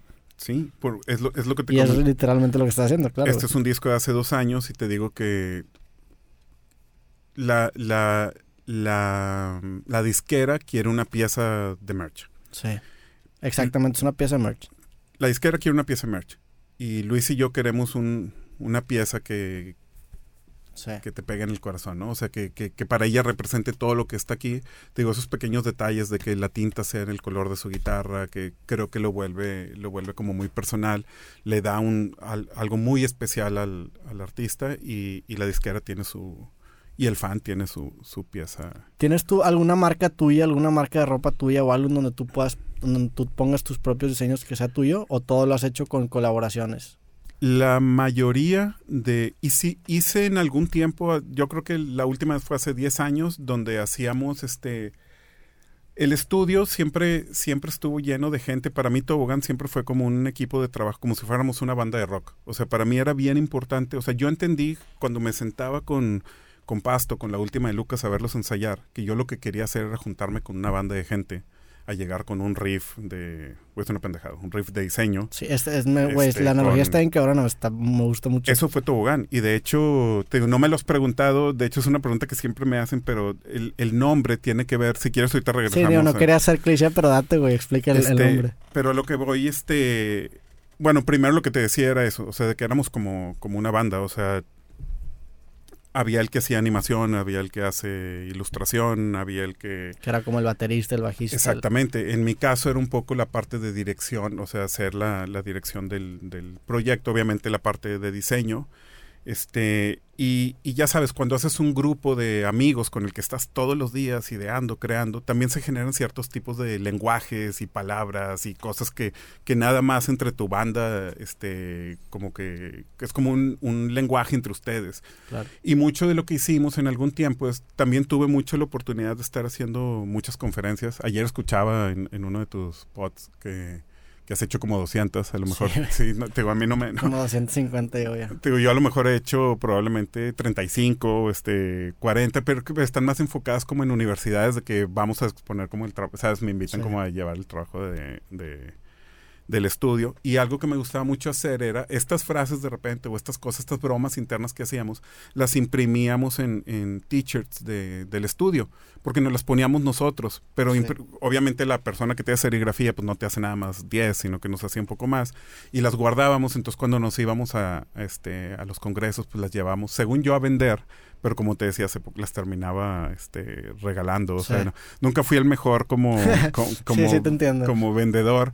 Siempre me daba hasta como vergüenza, güey, que como venderle. Mi hermano está bien cabrón, porque mi hermano Marco fungió mucho tiempo como productor este, en el estudio. Y ese güey sí nos se tentaba el corazón, güey. O sea, un día fuimos a Cancún a un congreso y le dije, Marco, ponte aquí en una mesa, güey, y quien te pide una camisa de que... No, pues este güey, yo me metí al, al congreso. Tú la vendes, sí. Este güey puso un... No, pero yo le decía que quien se la pidiera la regalara, güey. Ok. Este güey puso un stand, les puso precio, güey. Como era un hotel en Cancún, había gente, turistas, güey, que teníamos una, teníamos una camiseta que ahorita sería muy políticamente incorrecta. Que, que en ese tiempo en el estudio nos madreábamos entre nosotros y una forma de contestar la madreada de que, güey, mi papá es policía, que eso era muy ochentero, muy de chavillos, como de que mi papá es mejor que el... O sea, es una mamada, es una pendejada pero éramos güeyes de esa generación y, madreábamos con eso. Entonces teníamos una t-shirt que decía, mi, papá es, policía, te ahorita sería súper mal pedo. Pero está chido, güey, está punk, está, está pesco. Sí, sí, estaba muy en ese pedo y era cuando estábamos haciendo control y era, o sea, estaba bien. Y ese, ese tipo de camisetas que cuentan una historia que tienen como que una profundidad está bien chingón. Ahorita me estoy leyendo un, un libro de un, una marca de ropa de Los Ángeles que se llama The Hundreds. ¿La conoces? No. Es una banda de streetwear, digo, una, una banda, es una marca de streetwear que yo la acabo de conocer hace poco y la conocí porque me topé un, un, un, documental, una entrevista muy larga que le hicieron los de Complex al, al, dueño, al fundador, que es un diseñador que se llama Bobby Kim, que le dicen Bobby Hundreds. Total, me topé, esta entrevista se me hizo bien interesante porque agarra mucho como que la onda del skate, la onda del punk y la onda del hip hop.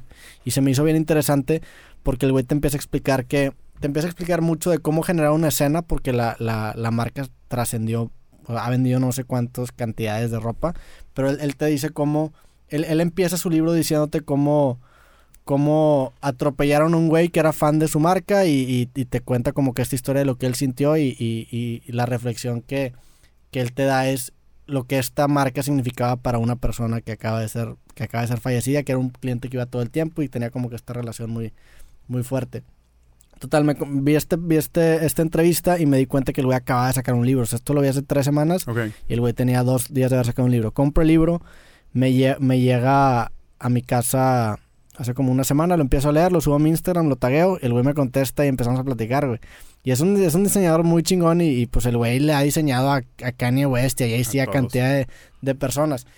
Y digo, no, regresando al tema, creo que tú también podrías encajar en algo así, porque uno eres muy buen diseñador y dos estás muy metido en la escena, güey. Nunca se te, o sea, nunca has pensado en lanzar tu propia marca o este dentro de esas bromas internas que hacemos en el estudio, empezamos a, hacer una, una colección de, frases que obviamente no, siento yo que, bueno, fueron hechas hace mucho tiempo, en ese entonces era algo de un grupo de gente, este, porque te digo, Tobogán, regresando a la analogía de que era como una especie de banda de rock, este, eran como las teachers de, de, la banda, ¿no? Y todo el trabajo de, de, Tobogán, todo lo que tú ves aquí entre ilustración, fotografía, obviamente, ¿cuál es el hilo conductor? El hilo conductor es la dirección de arte, que es lo que yo hago, es algo que tuve que aprender a hacer como que con el tiempo en la parte de, de, no necesariamente esto yo lo dibujé, o sea, tenemos un, tenía muy claro el tipo de ilustración. El equipo lo dibujó. Lo que, exacto, lo que queríamos hacer, por eso para mí es como bien, bien importante, este, siempre, este, dar el crédito, o sea, somos una banda, güey, o sea. Sí, no eres todo tú, güey. Sí, no, e, esta, esta canción no, no es Pepe, güey, es Panda, güey, o sea, son todos Pepe en, en, su proyecto de solista, pero esto que, que está hecho por Tobogán es un conjunto de, como de, de gente haciendo y eso es bien padre, güey. Eso, eso también es como, como algo que, me queda bien claro, que las cosas en equipo, cuando te juntas con, gente creativa a trabajar, yo tenía bien claro que yo quería tener una banda de rock, güey. No la podía tener de música, la tuve de diseño. Sí, claro. Este... Eh, digo, se me, se, me, fue como un poco el hilo de lo que te estaba contando. Pero lo que te estaba contando es que me recordó mucho esta, esta camiseta que, que decía mi papá es policía, que tú me dices, porque este libro que el güey sacó se llama This is not a t-shirt.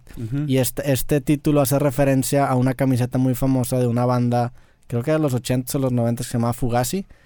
Que fueron, creo que los del movimiento Straight Edge.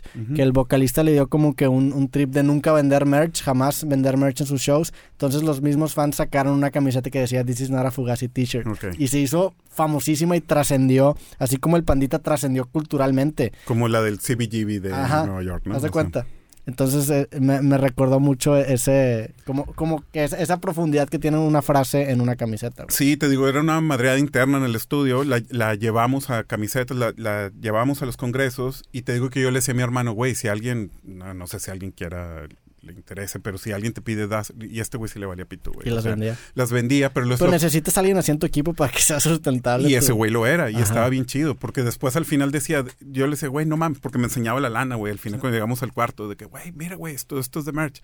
Y yo, güey, no mames, güey, ¿por qué las vendiste? Qué vergüenza. Y de que, güey, pues ahora vamos a pagar el pedo con... Claro, güey. Entonces estaba, estaba, te digo, hay alguien que, que, se dedicaba... Y lo padre es que se las vendía a los gringos, güey. O sea, los americanos que estaban ahí, que no iban al Congreso, que eran... Entonces, de que, oh, me oh. y que como que, ay, y de que, ah, qué curado. Y, pues lo compraban como que por, por eso, ¿no? Sí, claro, güey. Este... ¿Cómo, cómo, ahorita me metí a tu página de internet, no, realmente no tienes portafolio, nada más de tu Instagram y tu, y tu correo. Exacto, exacto. No artetobogán.com. Es cómo, cómo la gente puede trabajar contigo, cómo te contactan, ahorita estás asociado con alguien y, ahí agarras proyectos o cómo es, güey. Arte Tobogán hace 10 años dejamos de ser una entidad física, o sea, de ser un estudio este, con gente este, atendiendo en... También fue el cambio de toda esta situación de, de, la música. Nos tocó, nos tocó trabajar cuando realmente fuimos un estudio montado con personas trabajando ahí, con máquinas todo el día haciendo cosas. estamos hablando de esta época cuando la industria discográfica, cuando digo, cuando Genitalica podían hacer que un estudio de diseño cerrara. Cerrar nada este, para hacer. Genitalica te estoy diciendo, güey. O sea, Control Machete lo hizo, lo hicieron todos, güey. O sea, tenían sus presupuestos. Ahorita, ¿qué, qué, qué hace Tobogán? Pues ahorita este, prácticamente la marca continúa, el estudio continúa de una manera, o sea, toda esa gente que trabajó conmigo y, y hay gente nueva, o sea, ahorita hay chicos de 20 años que están colaborando con, conmigo haciendo, haciendo cosas y todos los, los, contemporáneos también de toda la vida que han hecho, ahora somos como Batman, ¿no? Hay un proyecto y el proyecto se puede volver, Tobán se puede volver tan chico, tan grande con, conforme, y, y, obviamente toda la tecnología nos ayudó a eso, ya no necesitamos un, un estudio, nos juntamos en, en, algún lugar, este, pichamos, hacemos lo que, lo que, este, hacemos un brief de, de proyecto, se encarga tú haces ilustración, tú haces esta parte. O sea, ya no, está, ya no está centralizado. Ya no está centralizado y está bien cabrón. De hecho, me gusta mucho y es parte de una adaptación que tuvimos que hacer. Este, ahorita también mucho de lo que de lo que hago, o sea, Tobogán es mi marca como diseño de entretenimiento. Obviamente como y que fue por muchos años el core y lo único que, que hice desde hace como que será probablemente unos siete años. Este también empiezo a, ofrecer mis servicios como director de arte. He trabajado en diferentes este, agencias de publicidad y ahorita hago mucha outsourcing, dirección de arte en agencia.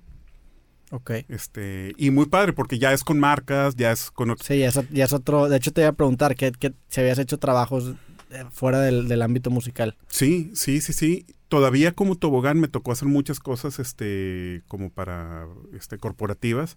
Y tengo pues en la que y en la agencia pues es el es el día a día no pero por ejemplo todavía como tobogán en este cosas corporativas rediseñé hace qué será como unos cinco años la imagen de grupo Protexa este, pues son cosas completamente opuestas a, un proyecto de, entretenimiento, pero a mí el, la manera este, de abordar el proyecto es la misma que si estuviera haciendo un disco de, brujería, o sea, el investigar sobre toda la historia de la empresa, el, el, que, el que esta empresa, el que el logotipo original en los 40 lo haya diseñado el, el, el dueño, con una regla y una escuadra y, este, y ciertos lineamientos gráficos en, su tiempo y que en los noventas una agencia de publicidad reconocida les haya hecho un, rediseño y que ahora al momento que nos invitan este, en la época actual este, me dieron la oportunidad de regresar al ADN del primer logotipo diseñado. Por, entonces, lo que hablamos ahorita de, de, de volverte, de llegar a esa parte como emocional,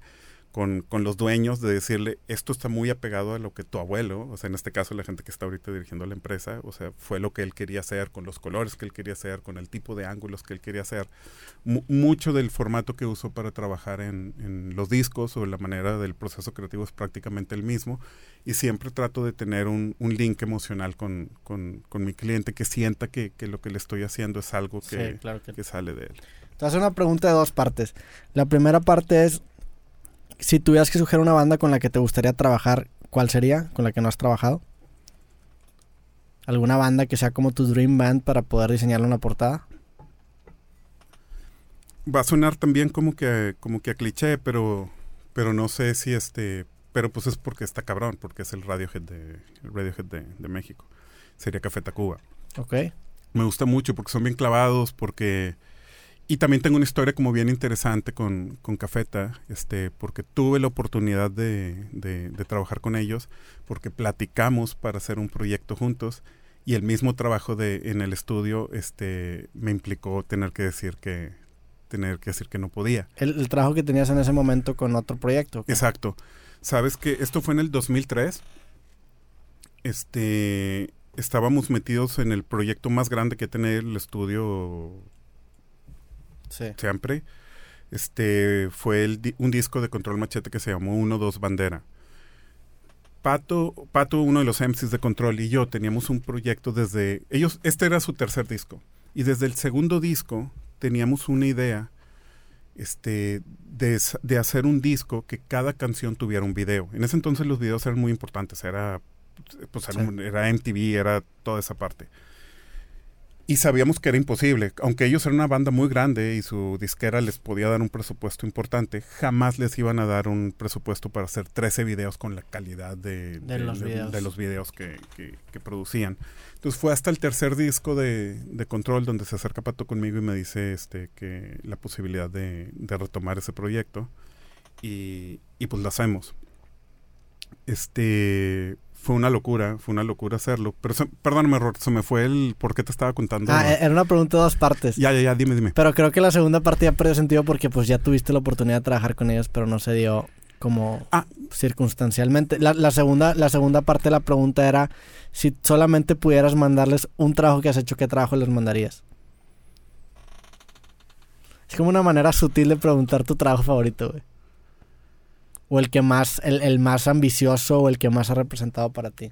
Si es que tienes alguno. Me gusta uno de dos banderas, el mismo proyecto de control. Me gusta. ¿Y sabes por qué sería ese? Porque. Porque sudé. Bueno, realmente lloré con ese proyecto. O sea, pensé que no lo iba a terminar. Y eso es lo. O sea, me metí en una situación económica complicada en una cuestión de contratos y cosas jamás no sabía lo que significaba el estrés. hasta ese proyecto. Hasta ese proyecto. Mi hija estaba muy chiquitita, este, recién nacida, y te puedo decir que por dos meses no la vi, güey, y, después fue algo bien cabrón. Yo no dormía en mi casa, o sea, llegaba, o sea, dormía en el estudio, llegaba a mi casa y mi hija, o sea, me la perdí dos meses, o sea, estuvo bien cabrón. Órale, güey. Pero, y, y ese proyecto estuvo, me acuerdo que me hablan de la disquera, que compartían la misma, era la misma disquera, este, bueno, no me acuerdo si era la misma, pero sí tenían el mismo manager, Control y Cafete. Estamos haciendo, te digo, este disco de 13, de 13 canciones. Y, y me contacta Rubén Albarrán de, de Café Tacuba y me, me, me, dice que, que sí, que quiere hacer un video, que sabe que estamos haciendo videos para Control, que quiere hacer un video animado, una canción que se llama Cero y Uno.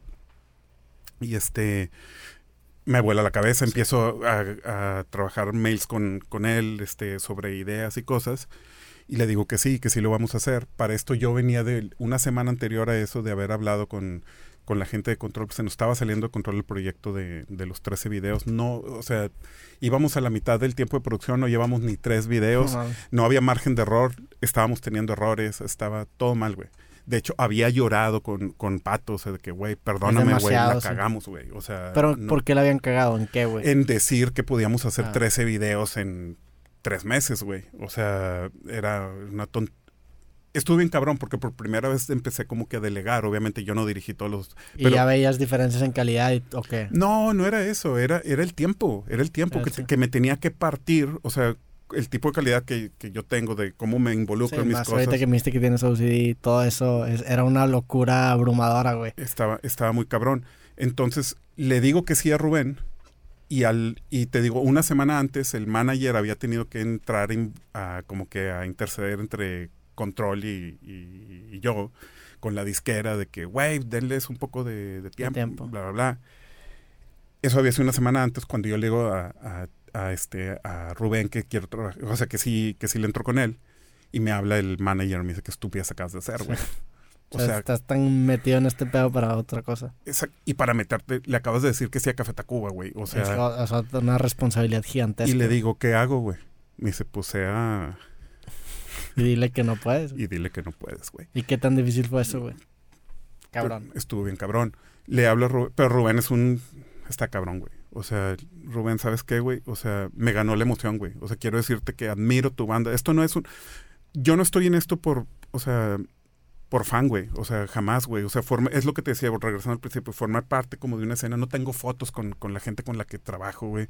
Tú has visto mis redes, no publico nada, no estoy faroleando que si voy a comer con nada, güey. O sea, no, no es el punto. Y le dije a Rubén de la manera más sincera, güey, admiro tu trabajo, me encantaría, por eso dije que sí.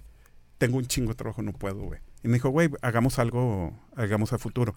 Pero contestando, ahora sí contestando la segunda pregunta, ¿qué proyecto le mandaría? Pues el proyecto que hice que estás, por el cual no pude hacer el suyo, güey, a huevo, güey. O sea, eso, eso es lo que haría. Sí, pues claro, digo, ese, eh, ese, ese evento todavía le da más significado a ese proyecto, güey. Pues fue a rechazar el, un proyectote que tú tenías muchas ganas de hacer por un compromiso que tenías que también fue muy importante y muy grande, güey. Exacto. Sí, sí, que, que, valió la pena. Este. ¿Qué sigue para ti en el, en el futuro cercano? ¿Andas ahorita en qué trabajando, güey? Este, quiero, quiero hacer cosas, este, con una nueva versión de, de Tobogán. O sea, todavía no sé qué, este, pero quiero como adaptarlo a, al, al, día de hoy. Este, quiero hacer proyectos que tengan que ver con, o sea, en los proyectos personales, quiero hacer proyectos que tengan que ver con la música. Por eso te decía que me gustaría a lo mejor que un día platiquemos de, del proyecto del libro, o sea, mínimo como este por retroalimentarme contigo, qué implica. Creo que me interesan mucho esos proyectos donde puedes contar una historia de, de otra manera y más con cosas que fueron como muy palpables, como lo que te contaba ahorita del, este, esas cosas me, me interesan y me interesan hacer un revival de Tobogán, no es de que no exista, pero sí cambiar, o sea, hacer un como que un comeback más, este, atenderlo más, güey. O sea, ahorita Tobogán está en un punto donde está muy vigente, o sea, me siguen llamando, pero no, no hago yo, no tengo un, como una, este, ¿cómo se dice? Una campaña. Sí, una fuerza que te esté trayendo, sino que te llegan ya por word of mouth o por cosas Exacto. Exacto, este, pero creo que, que la mismo, o sea, el mismo compromiso de todo lo que hicimos por mucho tiempo vale la pena este continuarlo. Mi, mi hija está estudiando este ahorita,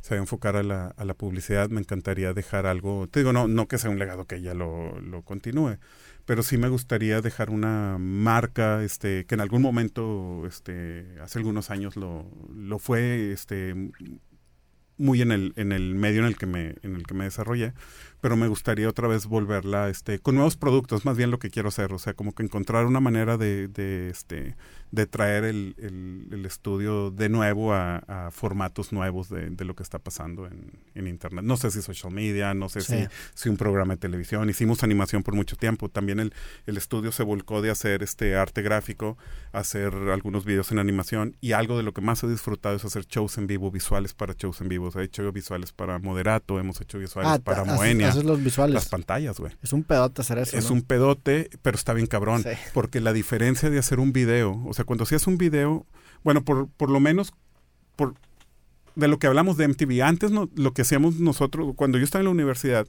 yo hacía mi tarea de la universidad y ponía MTV como si fuera, como si fuera ahora sí que el radio, ¿no? O sea, para estar escuchando y de repente tú ponías MTV no necesariamente para ahorita si tú quieres ver el video de la banda de tu banda favorita en YouTube lo buscas y lo encuentras.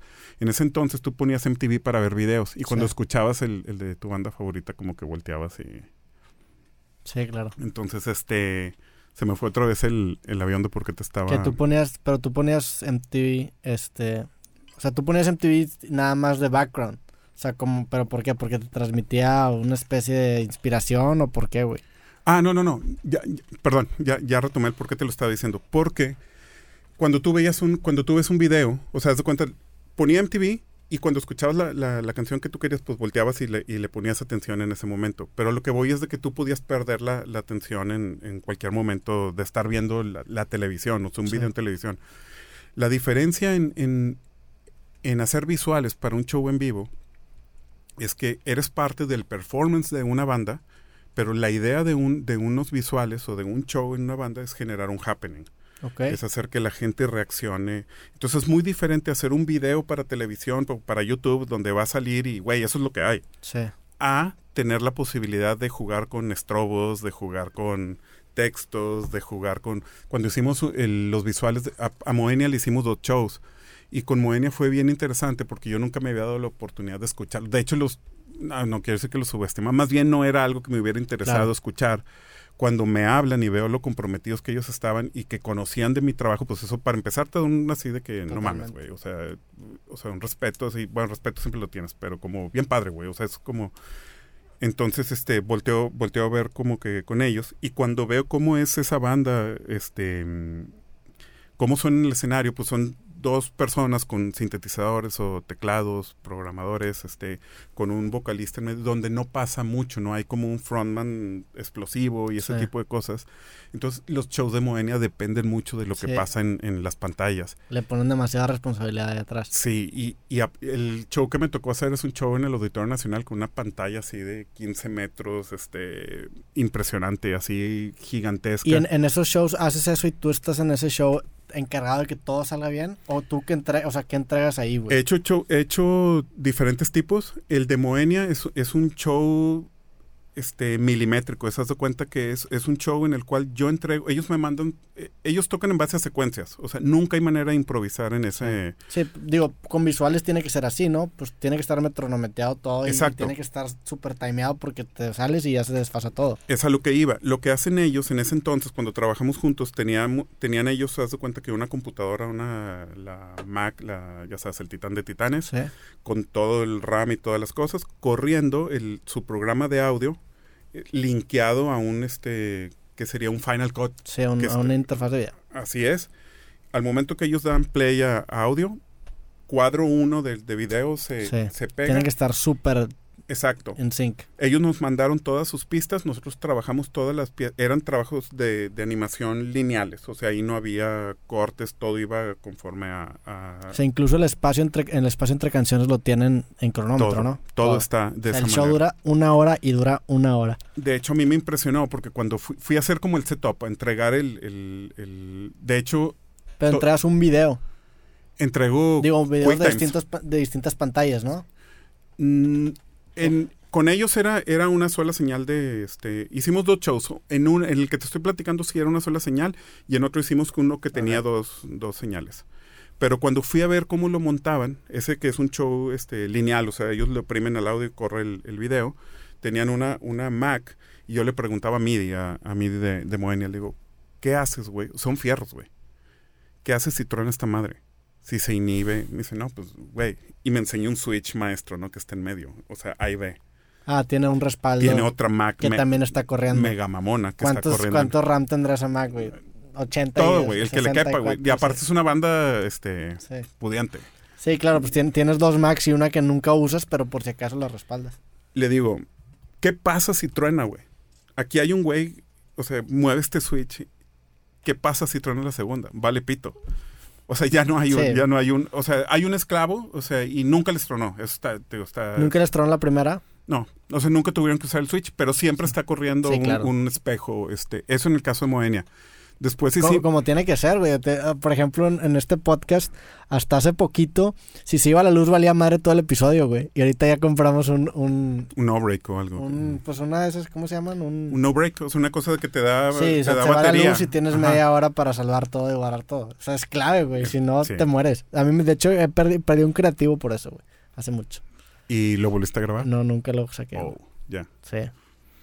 Y bueno, el caso de Moenia fue de, fue de esa manera. Hemos hecho tres tipos. Con moderato, en moderato es muy diferente a Moenia, porque con moderato no puedes hacer una pantalla. La, la atención no está en la pantalla al 100%. Haz de cuenta que lo que nos pidió moderato fue que fuera una especie de que cada canción, los visuales fue una especie de telón virtual que acompañara o hiciera Que ya es bien bien showero. No, güey, pero tienen este tienen pirotecnia de colores, tienen Sí, eh, tienen muchos, incluso su vestuario es muy llamativo. disparan rosas, güey, meten dos fascias de un tráiler, bajan este candiles, levantan la batería, o sea, mil cosas y las pantallas se vuelven una una parte este, ¿cómo se dice? este extra o, o que complementa todo ese tipo de cosas que hacen.